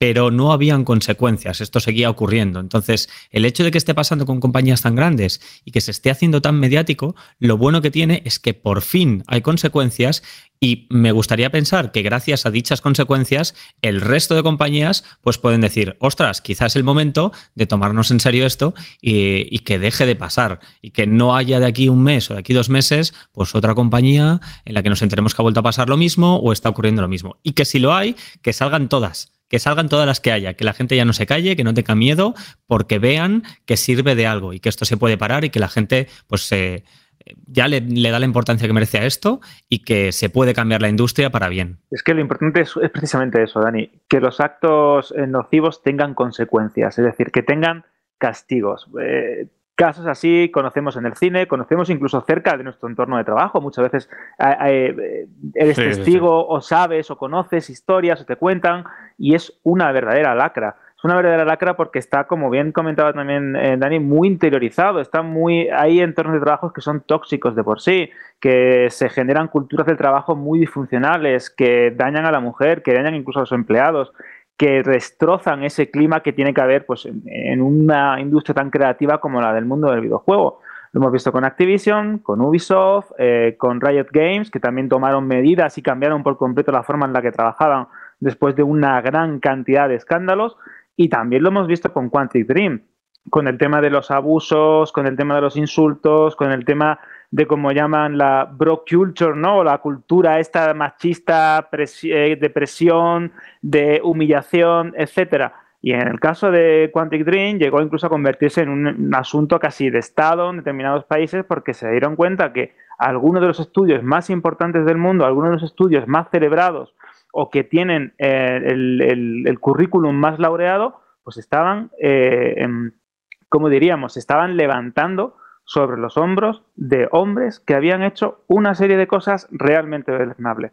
Vamos a ver si a raíz de esto, hasta a raíz de estos casos mediáticos, a raíz de, del caso de Harvey Weinstein en el cine o de otros tantos en la industria discográfica, se ve una tendencia que permita que estos entornos de trabajo, que estas industrias sean más inclusivas, que permitan que las mujeres puedan disfrutar de un entorno laboral mucho más seguro y que como resultado pues tengamos mejores videojuegos, mejores películas, mejores álbumes musicales y que ese producto que consumamos o ese producto que disfrutemos cuando encendamos la consola o pongamos la tele, sepamos que viene de un entorno seguro, que viene de algo eh, que no está eh, corrompido ni es eh, dañino para ninguno de los empleados que trabajan en él o que han terminado creyendo, ¿no? Entonces, creo que es importante. Y también me parece muy importante que estos casos se denuncien y que tengan resonancia en los medios, porque se puede denunciar y te puedes encontrar con un montón de barreras, incluso dentro de las propias empresas. Hay determinados departamentos en muchas grandes corporaciones o, grandes compañías que funcionan como filtro y que silencian, o como comentaba Jorge al comienzo, acaban pues eh, en un acuerdo los tribunales con una serie de, de, pagos o de silencios eh, antes de que esto mm, salga a la luz y al final te acabas enterando pues por un rumor, por una filtración o porque a los tantos años se acaba denunciando, ¿no? Cuando ya todo ya ha prescrito. Así que vamos a ver si esto verdaderamente produce un cambio en la industria y genera entornos mucho más sólidos, mucho más aceptables, tanto para mujeres como personas de otras razas o creencias que puedan disfrutar y que puedan eh, trabajar, ¿no? cómodos en los videojuegos que nos entretienen. Gracias Alberto por tus reflexiones y al resto por supuesto. Rubén Mercado, muy buenas. Muy buenas, ¿qué tal? ¿Cómo estás? Bien, aquí escuchando atentamente las opiniones de todos los compañeros. Pues mira, antes comentaba al leer la noticia que Call of Duty Vanguard, que eso supongo que está en el artículo que has hecho en las últimas semanas, se ha convertido en el peor lanzamiento de la serie en los 10 últimos años, que en España precisamente es el peor lanzamiento de la saga. ¿Qué te merece? ¿Qué opiniones te merece todo este caso de Bobby Kotick y de Activision Blizzard? Bueno, eh, poco más que decir de que han dicho los compañeros, ¿no? Yo, eh, por supuesto, todas las acciones, eh, sean buenas, sean malas, sean regulares o no, al final tienen un efecto en el rendimiento de los productos que venden. Es decir, esto de que Call of Duty Vanguard mm, haya salido, o sea, el peor lanzamiento de la saga Call of Duty en muchos años, seguramente no es una consecuencia directa de la situación de Activision, es decir, no es un castigo por parte de los usuarios por la situación de Activision, porque lo mismo que estáis diciendo que tendría que estar normalizado en que dentro de las empresas la gente tenga la libertad total para quejarse de cualquier tipo de abuso, independiente de, independientemente de sexo, de raza, de lo que sea. Es decir, aquí la cultura de el que las cosas se tienen que hacer de una manera racional lógica no es si hay ataques machistas, feministas, eh, xenófobos o no. Es decir, al final, dentro de un trabajo, tú tienes que tener el derecho y sobre todo tu equipo de dirección, tus jefes y los propietarios tienen que darte las herramientas suficientes como para poderte expresar con libertad en un momento en el que no estés sintiéndote a gusto ni cómoda en el trabajo ya no solo por tu sueldo, sino también por tu compañero, por el entorno, por el horario, por el color de las paredes, por todo. Yo creo que estamos entrando en una sociedad en la que tenemos que tener el derecho todos de opinar de una manera constructiva y productiva si en algún momento vemos que se nos está haciendo algo que no es correcto o se está haciendo algo a los compañeros o compañeras que no sea correcto. Seguramente eh, las ventas de Call of Duty Vanguard no sean efecto directo, porque hay otra cosa que también es importante y es la sociedad. Es decir, estamos pidiendo responsabilidad a las empresas y a los directivos de las empresas, ya que tengan cierta ética profesional. Para mí me parece una verdadera vergüenza que tengan razón o no tengan razón, que eso es otra historia, ¿eh? que no estamos diciendo, aquí también estamos crucificando a una persona sin saber realmente si ha sido así o no. Eso lo dirá la justicia y lo dirá el tiempo si es que se quiere decir, pero creo que como responsabilidad de este señor mientras se demuestre o no si es culpable o no es culpable, tendría que tener la, la, decencia personal y ética de, apartarse y no decir, bueno, mientras se dice o se demuestra si es real o no, yo me sigo quedando y si queréis que me vaya y que me eche a un lado, sin pensar en lo que eso puede producir a la larga o está produciendo ya en inversores o a la larga en, su, en sus beneficios, si me queréis echar, pagarme. No, yo creo que este tío es un indecente. Eh, haya hecho o no haya hecho lo que se, lo que se dice, que, o lo que se comenta o lo que se dice, porque también hay, que, hay veces que crucificar antes de que realmente sea todo probado y real, también nos hemos encontrado con gente que se le ha puesto la etiqueta de muchas cosas, asesino, asesina. El otro día estoy viendo, por ejemplo, el reportaje del caso Vanikov. Eh, también hay que entender que es muy fácil el creerse todo lo que se dice hasta que no se demuestre. Pero mientras. Rubén, una cosa para, aclarar, para, aclarar, para aclarar una cosa que es, que es importante, porque es grave. Eh, no es un caso, no son dos cosas, son un montón de cosas, un montón de jefes de Activision Blizzard eh, despedidos, una víctima que, ha recibido varios millones de dólares. o sea, es un, es un entramado de cosas que han estado ocurriendo en la compañía y que este señor eh, sabía y que de hecho le han denunciado la, eh, en California porque eh, toda esta información que él conocía no se, la no se la comunicaba a los inversores y eso es ilegal.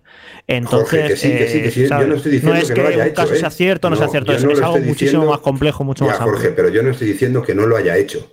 Simplemente estoy diciendo que para eso hay unas herramientas, nos gusten más, nos gusten menos, vayan más rápidas o más lentas, que son las que tienen que decidir si lo que se está diciendo, que todo pinta que sea así, si lo se está diciendo es real o es tan real como se dice, o también eh, puede ser que ciertas de esas cosas que se dicen no sean reales. A veces tampoco tenemos que sacar nuestras propias conclusiones, tenemos que tomar nuestras propias decisiones, pero el, el condenar o no condenar a una persona, aunque todo pinte que sea así, no es una responsabilidad nuestra nuestra responsabilidad, y es donde quiero llegar. Hay una responsabilidad empresarial por parte de Activision, una eh, responsabilidad ética y profesional por parte del señor Kotick, pero nosotros tenemos también una responsabilidad grande.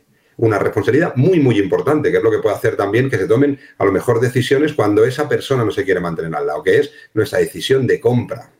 Es decir, nosotros estamos pidiendo que las compañías, que los trabajadores, que bla, bla, esto, lo otro, pero luego realmente somos nosotros los que tenemos que tomar también una posición ética y una posición de defensa de esto que estamos pensando.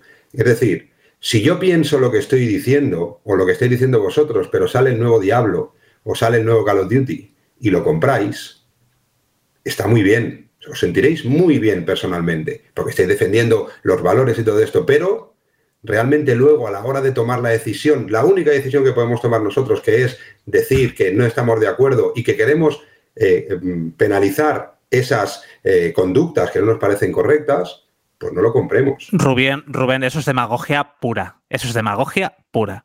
Porque eh, sí, eh, por lo que hagan 5, 10, 15, 20, 30 personas del estudio, tienes que condenar el trabajo de otros mil. No, o de esa gente que, se está, y de esa gente que se está dejando ahí la sangre, le, vas a castigar tú con una. Es que, es que no es castigar a eh, no, es que esa es la demagogia. esa es la demagogia. Si nosotros no compramos, las empresas si nosotros no compramos esos productos en grandes multinacionales, yo no digo que dejemos de ir a comprar a la tienda de barrio que tiene 20 trabajadores y tiene un jefe que huele mal o que es un hijo de puta o que es un cabrón. Yo no estoy diciendo eso, estoy diciendo que al final esas empresas viven de los inversores. ¿Cuándo van a saltar las alarmas realmente y cuándo se van a tomar las decisiones estratégicamente empresariales que hay?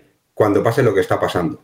Es decir, si las acciones de las compañías no caen como están cayendo, el señor que estará ahí. Yo estoy convencido que en menos de dos semanas el señor está fuera de la compañía. ¿Por qué? Porque los inversores se están dando cuenta de que está penalizando a los intereses financieros de sus bolsillos. Ya está, nos guste o no nos guste, lo llames demagogia o no lo llame demagogia. Es que eh, yo entiendo y soy el primero que aquí he defendido siempre, tanto en el programa como a nivel interno, porque además tengo empresa y sé cómo van, que no podemos penalizar los trabajos de la gente que sí que se está dejando la vida el tiempo, la salud y seguramente en muchos casos eh, su, su cabeza y su salud mental, yo no estoy diciendo que penalizamos a esta gente, pero al final lo que tenemos que hacer es que de alguna manera se limpie toda la mierda que hay en las empresas para que esa gente pueda desarrollar su trabajo de una manera correcta y de una manera normal, dentro de los problemas que tiene cualquier empresa, pero que no tengas el problema de si te gusta más, te gusta menos donde estás, sino que en ningún momento nadie se pueda sentir ni humillado, ni amenazado, ni se haya abusado de ellos, porque se mantiene esta gente mientras los números salgan, porque ese señor no se va a ir por su propio pie. ¿Cuándo se irá? Ya os digo, en dos semanas, tres semanas, de una manera más eh, callada, una manera menos eh,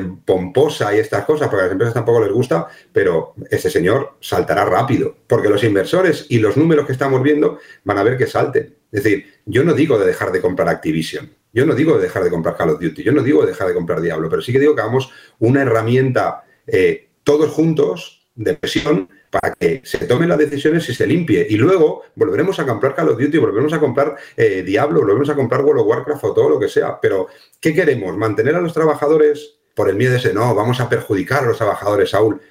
Eh, está muy bien, tú no eres el que estás abusando, eh, de ti no es de quien están intentando abusar o de que están presionándote o quien están haciéndote trabajar 26 horas al día. ¿Qué queremos? ¿Que mantengan su trabajo en las condiciones que las mantienen o que mantengan su trabajo en unas condiciones más favorables. Y para eso hay que tomar decisiones. Y es nuestra única obligación. Es muy fácil condenar, pero no actuar. Y yo creo que tenemos que condenar y tenemos que actuar. Y si todas las empresas fuéramos éticamente un poquito más serias, es una de las cosas que, por ejemplo, en mi empresa queremos, es decir, no se trata de manera diferente ni en sueldos, ni en puestos de responsabilidad, ni se intenta hacer la manera esta equitativa de reparto de puestos. Pero ¿esto qué es? ¿Cómo una manera equitativa de reparto de puestos? Los puestos tienen que estar eh, por tus conocimientos y por tu desarrollo. Te llames Manolo, te llames Luis, te llames Ana o te llames Sonia.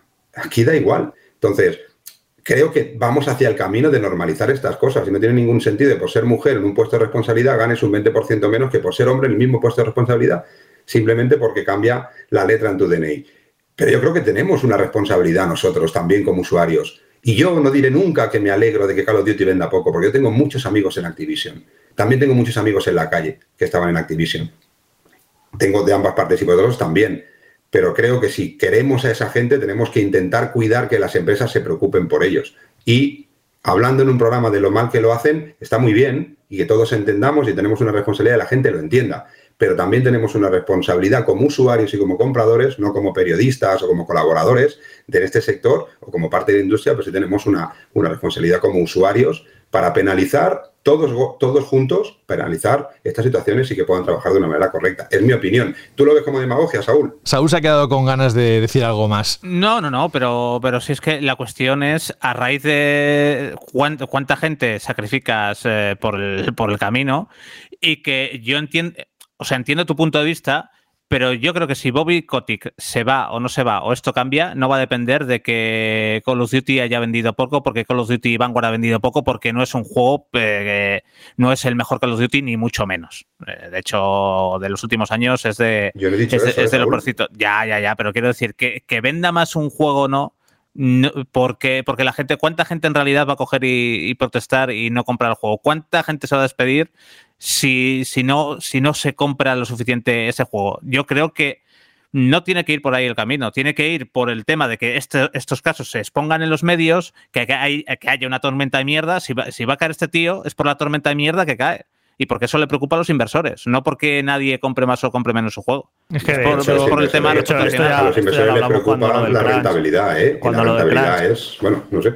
Sí, cuando lo del crunch, que se hablaba de, no, pues es que, ¿qué hacemos? Dejamos de comprar los juegos de un estudio que hace crunch y precisamente lo que te dicen los empleados es que no hagas eso, porque los primeros perjudicados siempre, en todo, en absolutamente todo, son los obreros, son los trabajadores, son los primeros perjudicados. Y si hacemos boicot a un juego de Activision y si dejamos de comprar no sé qué por un bien social, los primeros perjudicados van a ser un montón de trabajadores, de curritos que se van a ir a la calle. Los, porque, los bonos por ventas que les pueden dar o no. Porque siempre paga el pato en esto, siempre paga el pato el mismo, el de siempre, el trabajador, pues, el, más pues de abajo. Seguimos, entonces, entonces seguimos igual, no me parece, yo, yo, opino igual que Saúl, que no es ninguna solución dejar de comprar no sé qué o dejar de comprar no sé cuántos. Y ya sí, y, y lo digo yo siempre, si intentábamos llevar todos un estilo de vida completamente eh, concienciados de las actitudes éticas de las empresas, es que directamente no podías vivir en el mundo en el que vivimos actualmente, porque tú sabes las zapatillas Nike que llevas, en qué condiciones se han fabricado en el tercer mundo, si ese niño que las ha cosido trabaja ocho horas diarias y, recibe su, un salario que se merece, o los pantalones que llevas, o el móvil que tienes. Pero ¿por qué sabes tú? Por llevan, qué, pero ¿por qué piensas tú que tenemos eso? Es decir, yo trabajo con China y si algún medio sale diciendo que es que yo utilizo eh, mano de obra infantil o todo esto, si lo dice un medio, lo dicen dos o lo dicen tres, tú te lo vas a creer. Y por mucho que yo salga y diga, no, no, yo tengo, y es la verdad, tengo unas cartas éticas firmadas por las empresas, y no solo un papel firmado, sino con una serie de eh, inspecciones aleatorias y sin ningún tipo de aviso de empresas que hacen eso para que realmente sea real lo que se ha firmado y si no, se deja de trabajar con esas fábricas, pues seguramente no me creas. Es decir, vivimos en un momento en el que nos creemos absolutamente todo lo que nos dicen en cinco o seis medios que normalmente están controlados por ciertos grupos políticos. Es decir, todos pensamos, y todo, y además yo soy el primero, ¿eh? porque todos los medios lo dicen, que todos los trabajadores que trabajan en Tailandia o en Vietnam, en Nike, tienen 12 años, las uñas negras, son pequeñitos, no tienen ni padre ni madre y les dan un plato de pasta pasada y un trozo de pan duro. Porque pensamos que esas grandes empresas no pueden hacerse ricas si no hacen algo de manera pues eh, no correcta. Por supuesto que no todo lo harán correcto, pero tampoco tiene por qué ser así. Es decir, estamos en un momento en el que nos lo creemos absolutamente todo.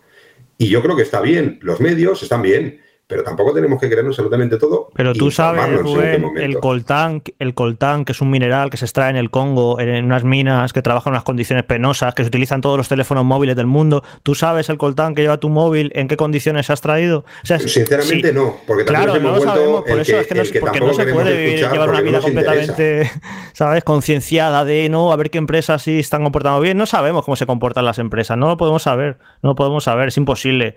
Y es eso que no se puede andar. que ninguna multinacional trabaja al 100% de manera ética, de manera sostenible, de manera ecológica, por mucho que luego se pongan las etiquetas de eco-friendly, eh, eh, feminista y todo esto. Sabemos que no todas las empresas lo hacen bien. En eso sí que estoy de acuerdo con Saúl, que eso tiene que salir. Tiene que salir todo lo que se pueda y que se dejen de callar ya la gente que ha estado apretada y prisionera de unas, mm, yo creo que unas eh, condiciones muy antiguas eh, que no tendría que ser, y eso me parece bien. Pero mientras, al final, estamos en un modelo capitalista, yo no digo que se deje de comprar un juego, por supuesto que los trabajadores eh, eh, son los primeros perjudicados, pero al final, si las inversiones y los inversores ven que pierden, saben que necesitan dar un movimiento. Y hacer un movimiento ahora mismo, ¿tú crees que para los inversores de Activision y para la cúpula de Activision el movimiento empresarial más correcto es despedir a mil personas?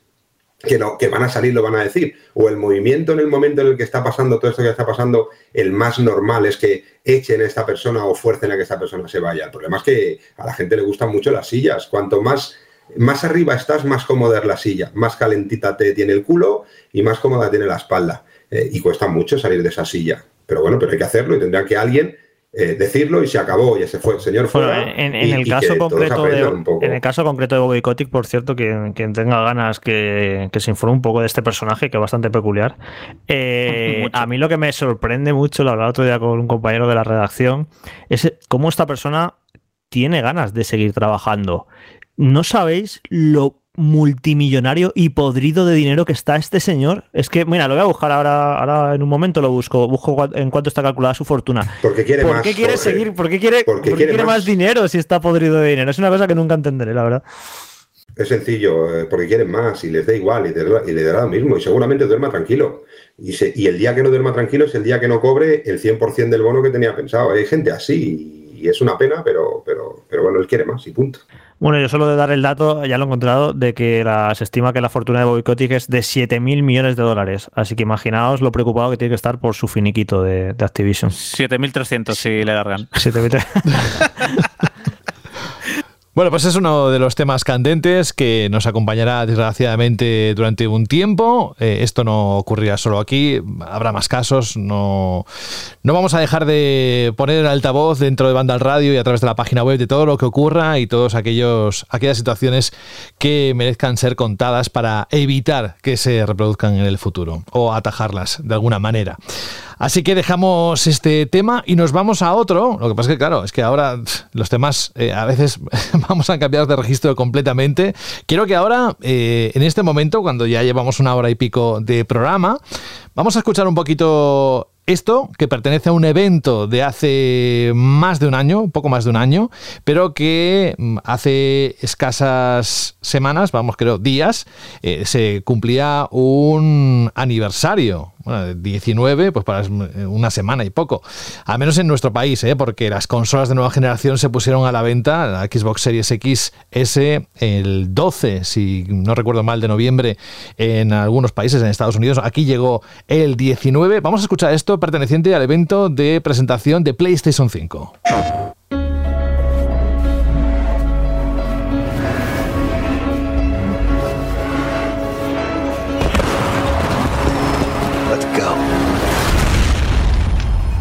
Así desengrasamos, ¿eh? Vamos a pensar en lo que ha sido este año. ¿Qué ha supuesto que esta consola PlayStation 5 haya aparecido en nuestras vidas? Bueno, a ver, que con las casas que hay, posiblemente alguno de vosotros o muchos de vosotros que lo estáis escuchando la queréis y todavía no la tenéis. Bueno, pues eh, paciencia, que seguro que todo llegará.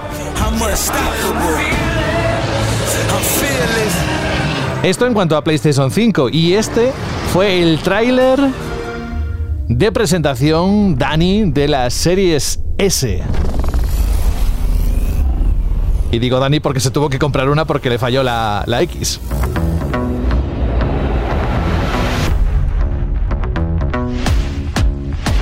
Let me hear you.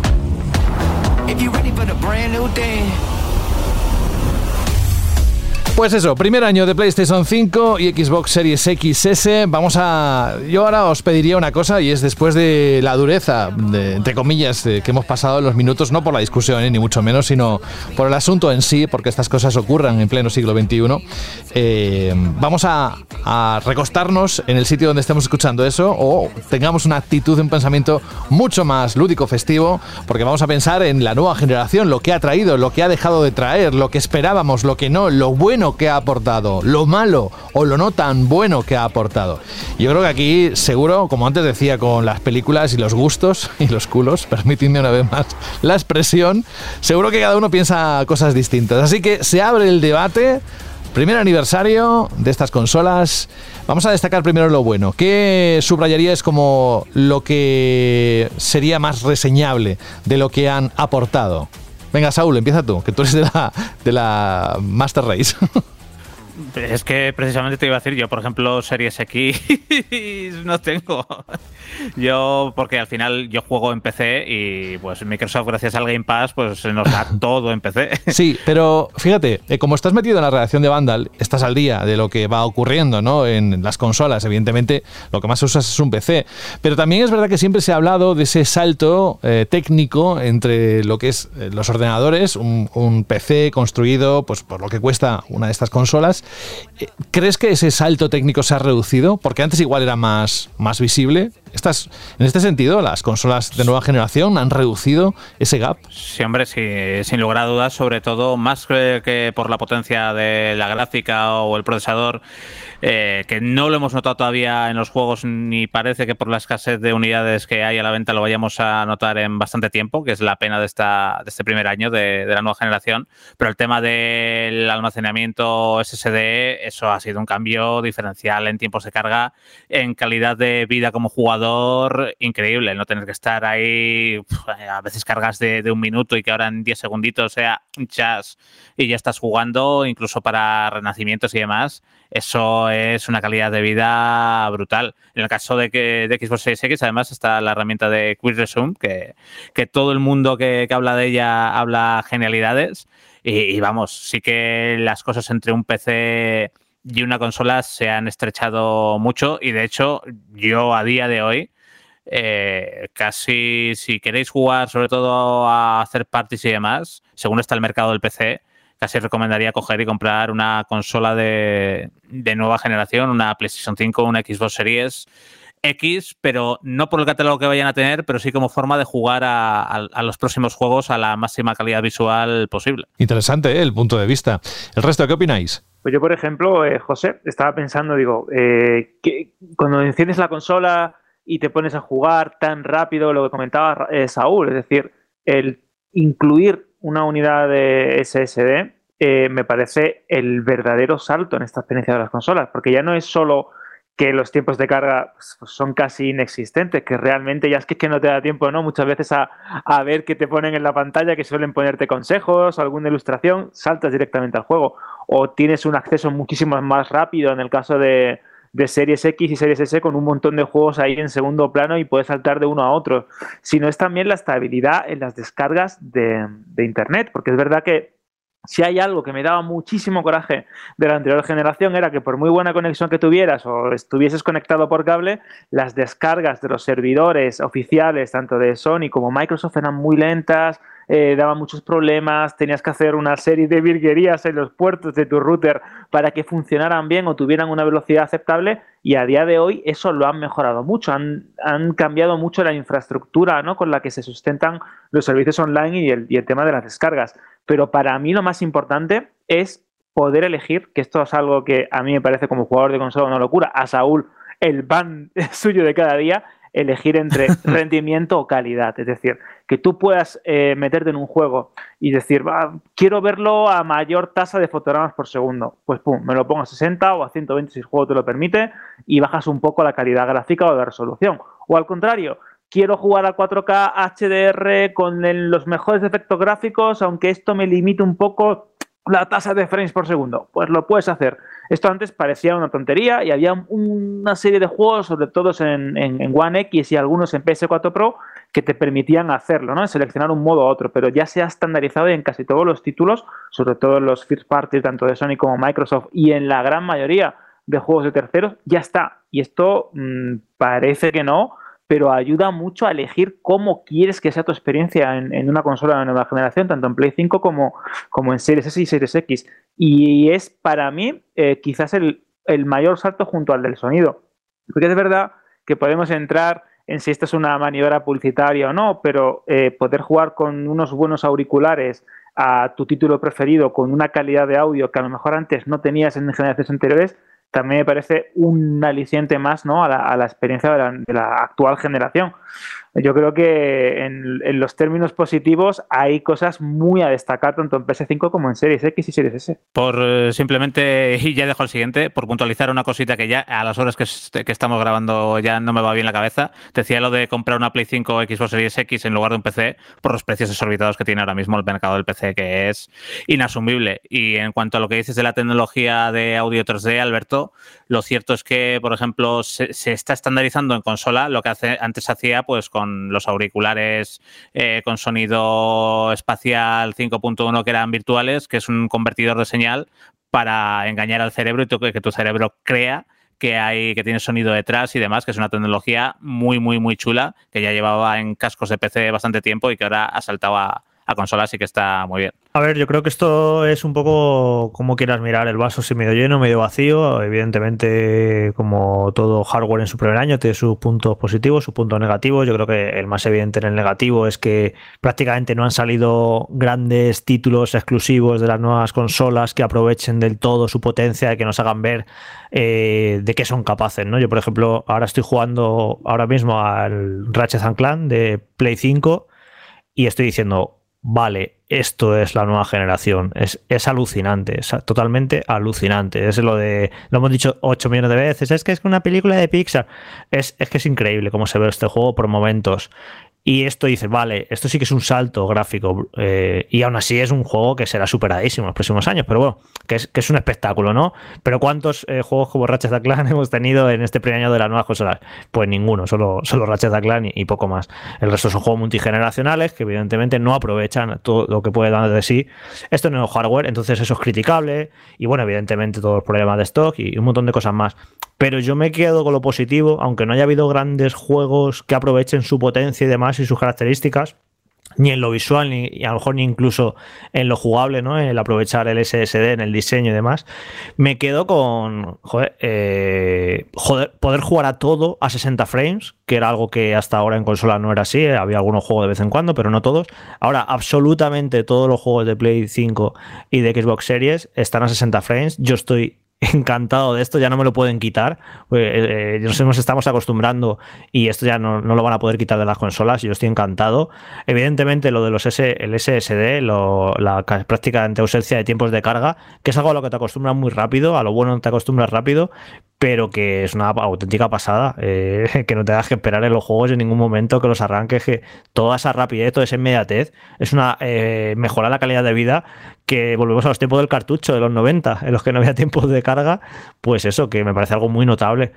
Y luego también la retrocompatibilidad, porque el primer año de One y de, PlayStation 4, que lo estaba yo pensando en, estos días, pues recordaréis la cantidad de remasterizaciones y de refritos que sacaban, porque estas consolas no eran retrocompatibles con, sus anteriores consolas, con, con, PlayStation 3 y con 360. Así que aprovecharon para sacar un montón de remasters y demás. En cambio, aquí tenemos unas nuevas consolas que todo nuestro antiguo catálogo de Play 4 y de Xbox One funciona perfectamente y encima eh, han sacado parches que te mejoran esos juegos que los meten 60 frames, que los mejoran un poquito, o sea, totalmente retrocompatibles y encima con mejoras. Así que para mí estos tres aspectos han hecho que este primer año pues sea muy agradable con las nuevas consolas. Que no hay juegos espectaculares que aprovechen su potencia y que justifiquen tener que comprarlas.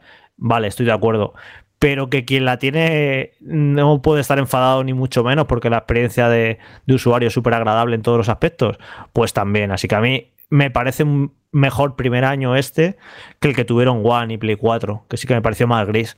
Yo estoy bastante contento con las nuevas consolas y ahora lo que toca es que empiecen a llegar juegos que aprovechen su potencia, que esto parece que va a empezar a ocurrir el año que viene. Pues estoy bastante de acuerdo con lo que has comentado, em, aunque sí que tengo una sensación de que em, ha sido un lanzamiento un poquito más suave por toda esa falta de stock especialmente y también esa, mm, esa sensación de que no acabamos de tener suficientes juegos de nueva generación para aprovechar las consolas, pero es verdad que ahora, em, en perspectiva, están con muy buena salud. Eh, y a mí lo que me gusta a la hora de, recapacitar y de pensar un poquito de dónde venimos y cómo estábamos hace un año, es el repasar un poco cuáles, aquellas, cuáles eran aquellas funciones o aquellas novedades que nos llamaron la atención o aquellos comentarios que hicieron que dije que me dejaron ostras en plan de ostras, esto tiene muy buena pinta. Pues yo que sé, por ejemplo, pues esa función de pistas que tenía el PS Plus, que como no tengo una PS5, no sé si están aprovechando mucho. Pero por otro lado, por ejemplo, el DualSense, que sí que parece que en general todos los juegos que están saliendo en PS5 le sacan partido, aunque no tanto como el Astros Playroom, pero que sí que parece que están eh, aprovechando esa nueva funcionalidad para darle pues un, eh, un, plus ¿no? al hecho de tener la nueva generación. Y por parte de Xbox, una cosa que me llamó mucho la atención era cuando dijeron esa especie de promesa de que pretendían que el primer año los primeros dos, ahora no recuerdo, eh, se siguiera apoyando a los jugadores que estaban en Xbox One. Y, me parece interesante el, remarcar cómo, pues, pues, pues ahí tenemos un Forza Horizon 5 que no sé muy bien qué virguería han hecho para que funcione en una Xbox One Fat, o cómo Halo también va a ser intergeneracional, y ahí lo tenemos. Pero sobre todo lo que, lo que no me esperaba yo hace un año era que, además de darle el apoyo que le han dado a la retrocompatibilidad, que hace muy poquito con el 20 aniversario nos han dado una última tanda, que incluso eh, pues tuviéramos la posibilidad de jugar desde Xbox One a través de Cloud a todos esos juegos de nueva generación para esas personas que o no se puedan permitir o no hayan podido conseguir una consola o sencillamente no quieran comprársela y que puedan tener acceso al catálogo. Es algo que personalmente no me lo esperaba y que me parece también muy positivo de mencionar. Bueno, se puede jugar. A ver, el otro día lo probé yo, que lo hablamos en el programa pasado.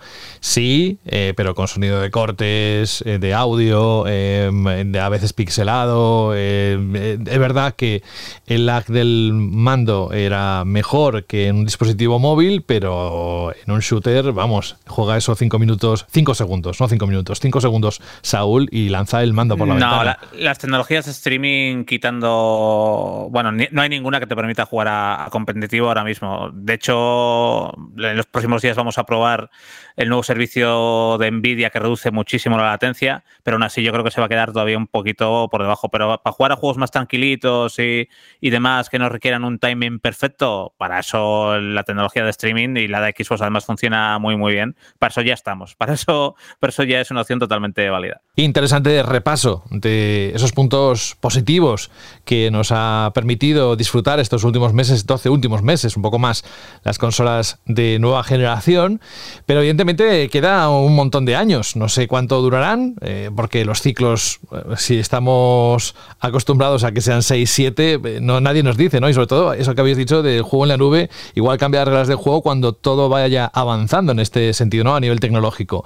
Pero queda recorrido, queda trecho. ¿Qué puntos menos positivos o negativos eh, encontraríais o habéis encontrado en estas plataformas nuevas? Vamos a ver, eh, de entrada lo principal, nos estamos llenando la boca de hablar de SSDs y tal, y esto habla también un poco de cómo ha sido este año 2021 en el mundo del videojuego, que no hemos dicho, ¡buf! ¡Qué lanzamiento increíble para PlayStation 5, Xbox Series X! Esto me ha volado la cabeza, esto es auténtica Next Gen. Eh, yo creo que la escasez de juegos y sobre todo de juegos exclusivos es uno de los problemas de ambas consolas, de juegos exclusivos eh, que marquen diferencias. Eh, ha habido buenos juegos exclusivos para, para, ambas plataformas, pero que marquen diferencias de verdad, que sea algo antológico, de que marque una época, todavía no lo hemos visto. Es cierto que es el primer año, pero quizás yo me esperaba un poco más. También hay que tener en cuenta pues, que ha habido todas las complicaciones de coronavirus y demás pero yo creo que aparte del tema de, más que problemas ya en el desarrollo de los juegos, yo creo que al ver los problemas que está habiendo a la hora de fabricar consolas y stock, también han, hecho que muchos proyectos se vayan un poco más tranquilitos, no se apriete tanto el pistón y que se pulan un poquito más para de cara al 2022, que sí que tiene bastante mejor pinta. Otro aspecto bastante negativo, por lo menos eh, bajo mi punto de vista, es el aumento del precio de los juegos, especialmente en el caso de, de PS5. Nos hemos acostumbrado a que ahora los lanzamientos pues cuestan más de 70 euros, incluso algunos rompen la barrera de los 79. Y ya no hablamos de ediciones especiales ni eh, versiones con steelbooks o eh, ediciones coleccionistas, simplemente juegos normales y corrientes que cuestan un verdadero ojo de la cara. Esto Microsoft lo ha sabido capear mejor, con Game Pass, con eh, precios diferentes, con una política distinta, y al igual que también tienen una política distinta la retrocompatibilidad. Por ejemplo, Xbox Series X y Series S, pues como comentaba Dani, en los últimos días ha llegado otra nueva tanda de juegos retrocompatibles que te permiten disfrutar del, del, legado de la marca pues en una misma consola, con juegos de diferentes plataformas, de distintas generaciones, a una calidad realmente alucinante. Esto Sony no lo ha hecho, aunque es cierto que es compatible con la gran mayoría del catálogo de PS4, pues me parece un poco de falta de respeto con tu propio legado y tu propia marca que no puedas jugar, por ejemplo, a juegos de la primera PlayStation o a títulos seleccionados, y no quiero decir todo el catálogo de PS2, PS3 o incluso PS Vita y, PSP. Creo que esto, teniendo en cuenta cómo funcionan las actuales consolas, de qué manera ejecutan los juegos y los avances que han tenido en emulación y en desarrollo, pues quizás no costaría tanto. Si Microsoft lo ha conseguido durante muchas generaciones y es uno de sus eh, mayores baluartes a la hora de defender su plataforma, no estaría mal que Sony tomara nota de ello e intentara pues abrirse un poco más y permitir que ese legado de la marca llegara a las nuevas consolas a través de retrocompatibilidad. Y ya podemos entrar en temas un poco más de percepción personal. Eh, a mí el mando me gusta, el DualSense en el caso de PS5, pero conocemos en la relación el caso de nuestro compañero Carlos, que ha tenido muchísimos problemas con el mando, con drift, eh, con problemas en los gatillos que no terminaban de funcionar bien, con materiales que le hacían ruidos bastante extraños a la hora de pulsar los botones. Y es cierto, pues, que hay quejas de que la calidad del DualSense, pues que, que es un mando que como comentaba Dani, se está utilizando bastante más de lo que yo creía en un principio y que de hecho aporta mucho la experiencia en según qué juegos, la vibración áptica, los gatillos adaptativos, etcétera. Es cierto que parece ser que no ha salido del todo fino y aunque no es el nivel de locura, de rotura que pueden tener los eh, Joy-Con de Nintendo Switch, sí que es verdad que está experimentando algunos, algunos problemas. Añadiría como cosa negativa una de estas cosas que hemos visto esta generación eh, y que me da mucha pena, entre las muchas cosas anticonsumidores que hemos mm, tenido que sufrir, eh, una que me molesta especialmente y es lo que han hecho con aquellos juegos que salen en ambas plataformas, ¿no? que salen en generación anterior y en la nueva, y que pues ese jugador que tenía ya comprado un juego y que conseguía, tenía la suerte de adquirir la nueva consola y se encontraba con que tenía la misma versión anterior y que actualizarla encima le costaba dinero. Esto que algunos se han hecho mejor que otros eh, parece que está relativamente normalizado. Incluso aquel caso que tuvimos con Sony, eh, ah, no recuerdo si eh, con qué juego exactamente, seguro que vosotros lo recordáis mejor, que tiró atrás después de todo el, revuelo que hubo en Twitter y demás, pero que dijo que va a ser la última vez que lo hace. A mí esta es de las cosas que me parecen muy negativas de, de lo que hemos visto este año. ¿Qué queréis que os diga? Es un debate muy interesante que además, llegando a estas alturas, cumpliéndose un año, todos nos hemos preguntado, ¿no? Eh, ¿Cómo comenzábamos las expectativas que teníamos hace tiempo? Pero claro, también la pandemia ha hecho que quizás no todo lo que estaba preparándose haya llegado a tiempo. Bueno, yo creo que es una, una propuesta, esta pregunta de qué te parecen los puntos positivos y negativos de PlayStation 5 y Xbox Series X y S. Eh, es interesante no solo para que la podáis escuchar en banda radio, sino para que vosotros y vosotras también podáis decir esto. Así que vamos a... Lo previamente, ¿eh? no me lanzo a la piscina porque primero tengo que tener el beneplácito de Alberto. Vamos a hacer algo que habitualmente nunca hacemos. De hecho, creo que es la primera vez, que es adelantar la pregunta Shirley de la próxima semana y antes justamente de responder, de leer las respuestas de la pregunta Shirley de la semana anterior. Parece un galimatías, pero ya nos entendemos. Así que, ¿qué te parece, Alberto, si lo contamos ahora? Me parece genial. De hecho, estaba dándole vueltas digo, ¿qué pregunta Shirley vamos a hacer esta semana? Pues creo que la pregunta Shirley ideal es que nos contestéis, que nos pongáis en iBox cuáles son vuestras opiniones de este primer aniversario o estas experiencias de este primer aniversario con las nuevas consolas, de tanto de Sony como de Microsoft. Que nos pongáis lo mejor, lo peor y hagáis un pequeño resumen. Venga, lo hemos dicho ahora, pero luego al final, antes de decirte adiós, pues vamos a recordarlo de nuevo. Vandal Radio.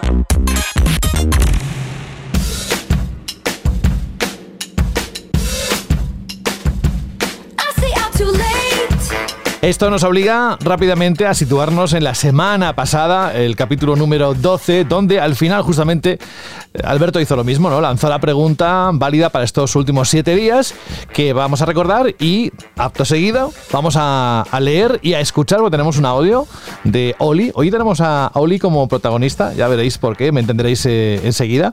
Pero vamos con la pregunta, a recordarla. ¿Qué dijiste, Alberto? Pues la semana pasada os preguntábamos qué pensabais sobre los NFT, esa palabra de moda en la industria del videojuego. Y hemos tenido bastantes respuestas, una de ellas especialmente larga, la de Atlant, que la tenéis en iBox, merece la pena leerla, sobre todo porque habla muy bien de su impacto en los videojuegos, en los títulos online, el tema de la especulación, los pay to win, lo mezcla todo, es un texto... ¿Pero está a favor largo. o en contra?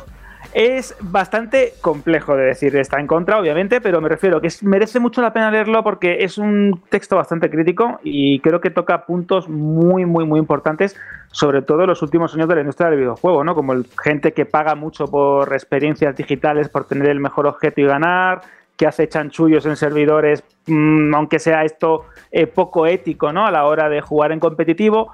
Es bastante bueno, ya sabéis, lo tenéis en iBox. Vamos a continuar Y eso, Alberto, con el... perdona que te Dime. corte, pero eso en una semana en la que además hemos visto cómo youtubers importantes se sumaban al carro y, y lanzaban tweets que han incendiado las redes. O sea, el NFT, el debate, está más vivo que nunca y yo lo que sí que percibo, ¿eh? al menos lo que yo he podido leer es que hay mucha gente en contra. Sí, por ejemplo, ahora que comentabas el tema de YouTube, tenemos el caso que ha sonado mucho esta semana, ¿no? De Willy Rex, que estaba hablando de que estaba vendiendo NFTs y que él apoyaba esto como una manera de ganar dinero y de inversión. Y sí es verdad que eh, hay una opinión muy, muy, muy, muy, muy en contra y sobre todo bastante crítica con respecto a la importancia de los influencers a la hora de vender esos productos a una audiencia que puede desconocer qué tipo de riesgos, qué tipo de beneficios o cómo funcionan y que los pueden llegar a pensar como esto es el nuevo dorado y la manera de hacerme rico, rico ¿no? rápidamente y sin trabajar demasiado. Y ya lo debatíamos la semana pasada, como todas las tecnologías, tiene un desarrollo, tiene, hay ciclos, hay empresas que le interesan ahora apostar por esto y utilizar la palabra porque consideran que es más interesante ¿no? a la hora de colocar sus productos.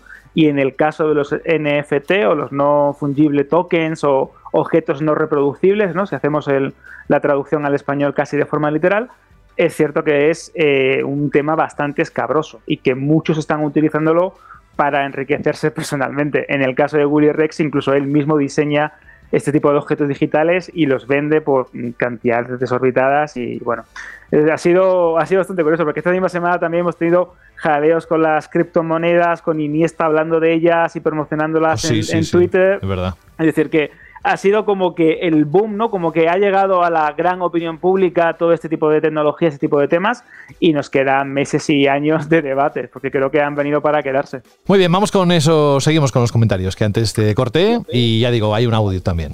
Sí, continuamos con el comentario de Ángel29 que dice, los NFT fueron una idea interesante para los artistas que se está volcando hacia un lado bastante oscuro. Para mí actualmente solo hay dos clases de seguidores de los NFT, los estafadores y los idiotas. Yo simplemente me mantengo lejos de esto. Y ahora, José, como comentabas, vamos a escuchar un audio. Buenos días chicos y chicas de Vandal, aquí Oliver una vez más. Pues bueno, los juegos NFT ni me parecen bien ni mal. A ver, no dejan de ser un modelo de negocio donde tú inviertes un dinero y te puede salir bien o te puede salir mal. Tienes que asumir las consecuencias, como cuando compras los sobres del FIFA, ¿no? Te pueden salir cosas buenas, te pueden salir cosas malas, tienes que asumir las consecuencias. A ver, cada, cada, cual que haga lo que crea conveniente, ¿no? Pero bueno, esa es mi opinión. Venga, un saludo y un abrazo. Gracias, Oli. Luego escucharéis también otra vez su nombre porque es uno de los que nos ha pedido la música para finalizar, eh, pues precisamente este capítulo ha coincidido. Pero bueno, luego sabréis más sobre el mensaje que nos mandó. Más comentarios, Alberto, sobre esta pregunta. Pues sí tenemos el de Ignacio Iñaki Fermín González, que dice, los NFT son como los antiguos PDF de Nintendo, con descargas limitadas, una manera artificial de generar carencia de algo digital y por lo tanto teóricamente infinito, para que las ballenas, aquellas personas que gastan cantidades muy grandes de dinero en un videojuego, lleguen a gastarlas, pues por ejemplo, pagando por una skin lo que cuesta una consola. Dice, para él, son las cajas de botín 2.0. Y también tenemos el comentario de Fran Ru, Luis Martos, Freddy Hardes y The Crown, que hablan sobre los criterios de selección de The Game Awards y toda esa polémica ¿no? que hablábamos la semana pasada sobre qué juegos entran y cuáles no. También tenemos comentarios de, de Marcos Franceschini, de Javi, de JM Orosa, de Mike CD y Víctor Manuel Payán, que dice: La primera media hora del podcast ha sido una de las mejores de la historia del programa. Fantástico podcast, nos decía. Me gustó mucho ¿eh? el programa de la semana pasada. Si no pudisteis escucharlo, os lo recomendamos al 100%. ¿Qué vamos a decir, no? Pero de verdad que fue muy interesante y creo que el doy también. O sea que, ¿algo más? Pues no, yo creo que ya es cuestión de ir cerrando, ¿no, José? cerrando, ¿quieres ir cerrando ya? de hecho, el cierre. Al final, lo digo por si alguien se quiere quedar, eh, al final del programa, eh, yo sé que algunos de vosotros tenéis prisa, pero si os digo que va a sonar una canción de Metal Gear, eh, pues igual os anima a quedaros hasta el final, porque es la petición de Oli. Pues sí, la sintonía de salida quiere decir que ya cerramos este episodio en el que hemos tenido pues prácticamente todo reflexiones sobre noticias de la actualidad del mundo de los videojuegos, unos más festivos, otros temas mucho más serios y que así es Banda Radio, un fiel reflejo de la página web donde tendréis también siempre la información puntual de lo que vaya ocurriendo y no hace falta casi deciros las citas importantes que tenemos por delante. Aparte de buscar el GOTI, que vamos a hacer ese programa especial para cerrar este año 2021, se acercan los Game Awards, anuncios, es decir, no hemos cerrado ni mucho menos el 2021, quedan muchas cosas.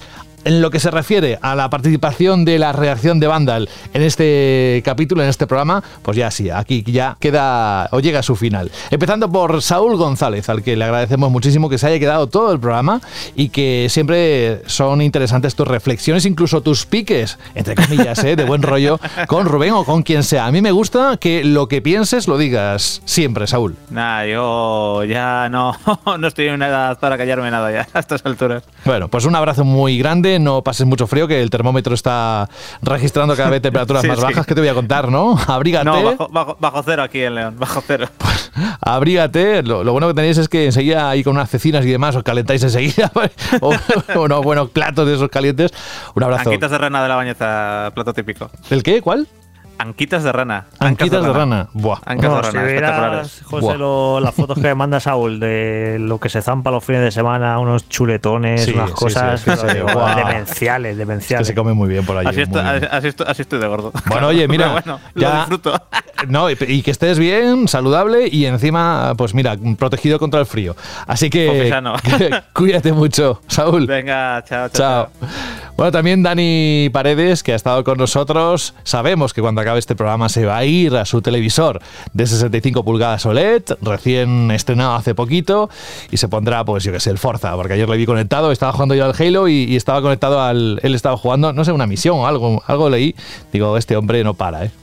Sí, te iba a decir que, no, que estaba dudando entre si irme a México o irme a Z Halo, pero vamos, que si me propones echarnos unos Halo, yo para allá que voy, ¿eh? Yo hoy no, porque tengo que acabar con unas cosas, pero mañana o el fin de semana las partidas que quieras, porque eh, estoy actualmente bastante enganchado al, Halo. Que, que Cuenta con ello. Tampoco que sea una revolución, lo estábamos hablando antes al, principio del programa, está muy bien lo que es el multi y me encanta el nuevo modo que han puesto, etcétera, que no, que no son novedades, pero es que a mí me, me gusta mucho cómo fluye ese juego, lo rocoso que es al a la hora de, fluir los frames por segundo y la verdad es que me gusta muchísimo cómo responde. Aparte, que no sé si lo tienes puesto a 120 hercios, que la tele me parece que te lo permite. Bueno, ya hablaremos de eso. Totalmente. Pero bueno, fíjate que es lo que nos dijo Jorge unos días. No es que sea un juego muy novedoso, pero juegos, juegos así hace tiempo que no veíamos y la verdad es que hacía falta. Sí, estoy coincido plenamente. Un abrazo, cuídate. Gracias, Dani. Otro para ti.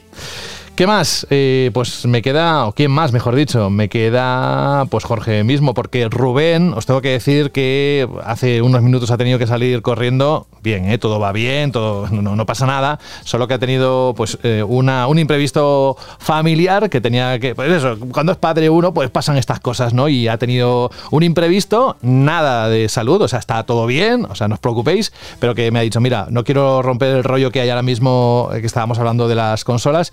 Eh, despídeme por mi parte. Y digo, pues no te preocupes que al final lo digo, así que saludos a, a, todos de parte de Rubén. Y me queda Jorge Cano la próxima semana. Estamos descontando ya el número de programas que quedan de Banda Radio en, esta, en este año. ¿Qué tendremos? Es el primer programa de diciembre, víspera de los Game Awards y habrá, habrá cositas seguramente de, de videojuegos. O sea que a ver que la recta ya final del año. Es que tengo unas ganas ya de que acabe el año.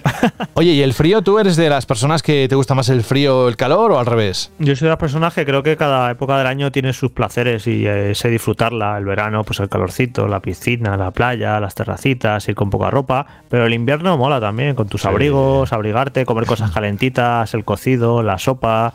Me gusta mucho salir a, Jorge, andar ahora, abrigado hasta ahora que las dices, cejas. Jorge, ahora que dices que si te huele el culo a playa cuando estamos en verano, cuando estamos en invierno, ¿a qué te huele? Pues a polvorón, a, alumbre, alumbre, a polvorón. Me huele el culo a polvorón, muy bien. a polvorón y a turrón. Muy bien. ¿Qué, Así que cada, cada, época del año tiene sus, sus cosas buenas. Ver, me gusta mucho el invierno también y el otoño. Muy bien. Pues oye, eh, la próxima semana más. Un abrazo. Gracias, Jorge. Sobrevive al Black Friday porque todavía quedan unos días y nos encontramos aquí en el jueves, viernes. Jueves grabamos, viernes en su cita habitual. Gracias.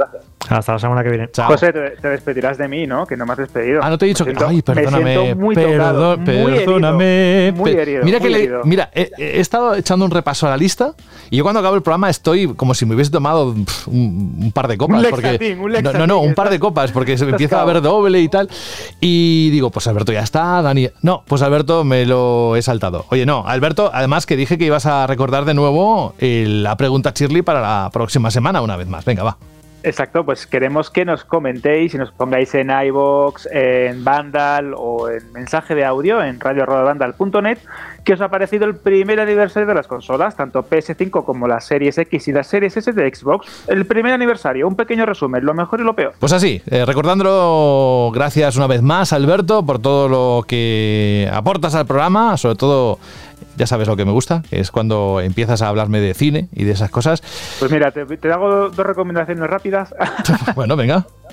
Venga, tienes que ver Última Noche en el Soho, que es un verdadero la he visto, peliculón. La he visto, me encantó. Sobre todo cómo está rodada.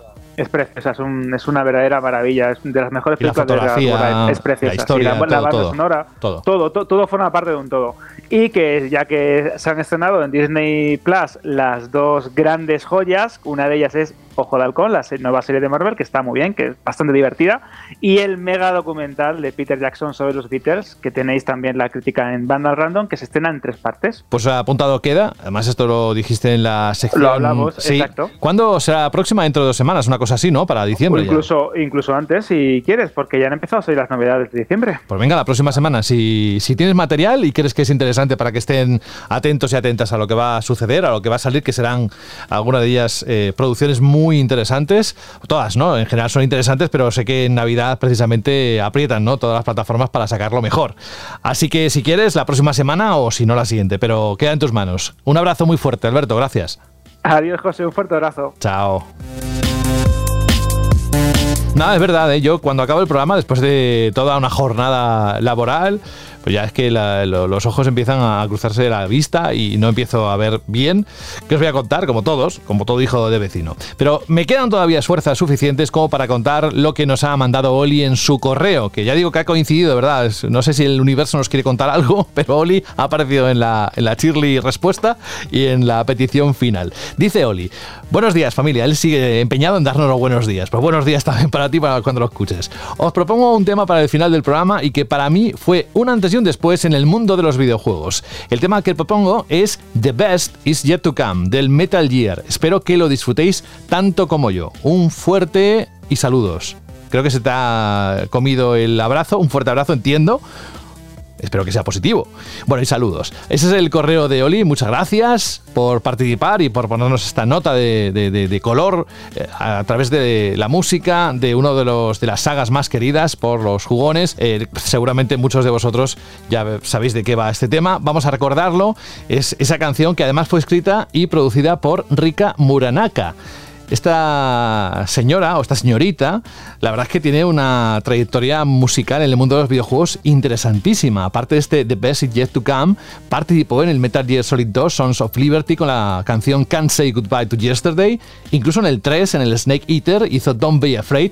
Pero ojo porque se encargó de una de las canciones de Castlevania Symphony of the Night, aquella que se titula I Am the Wind, y también la canción del Silent Hill original, titulada Esperándote.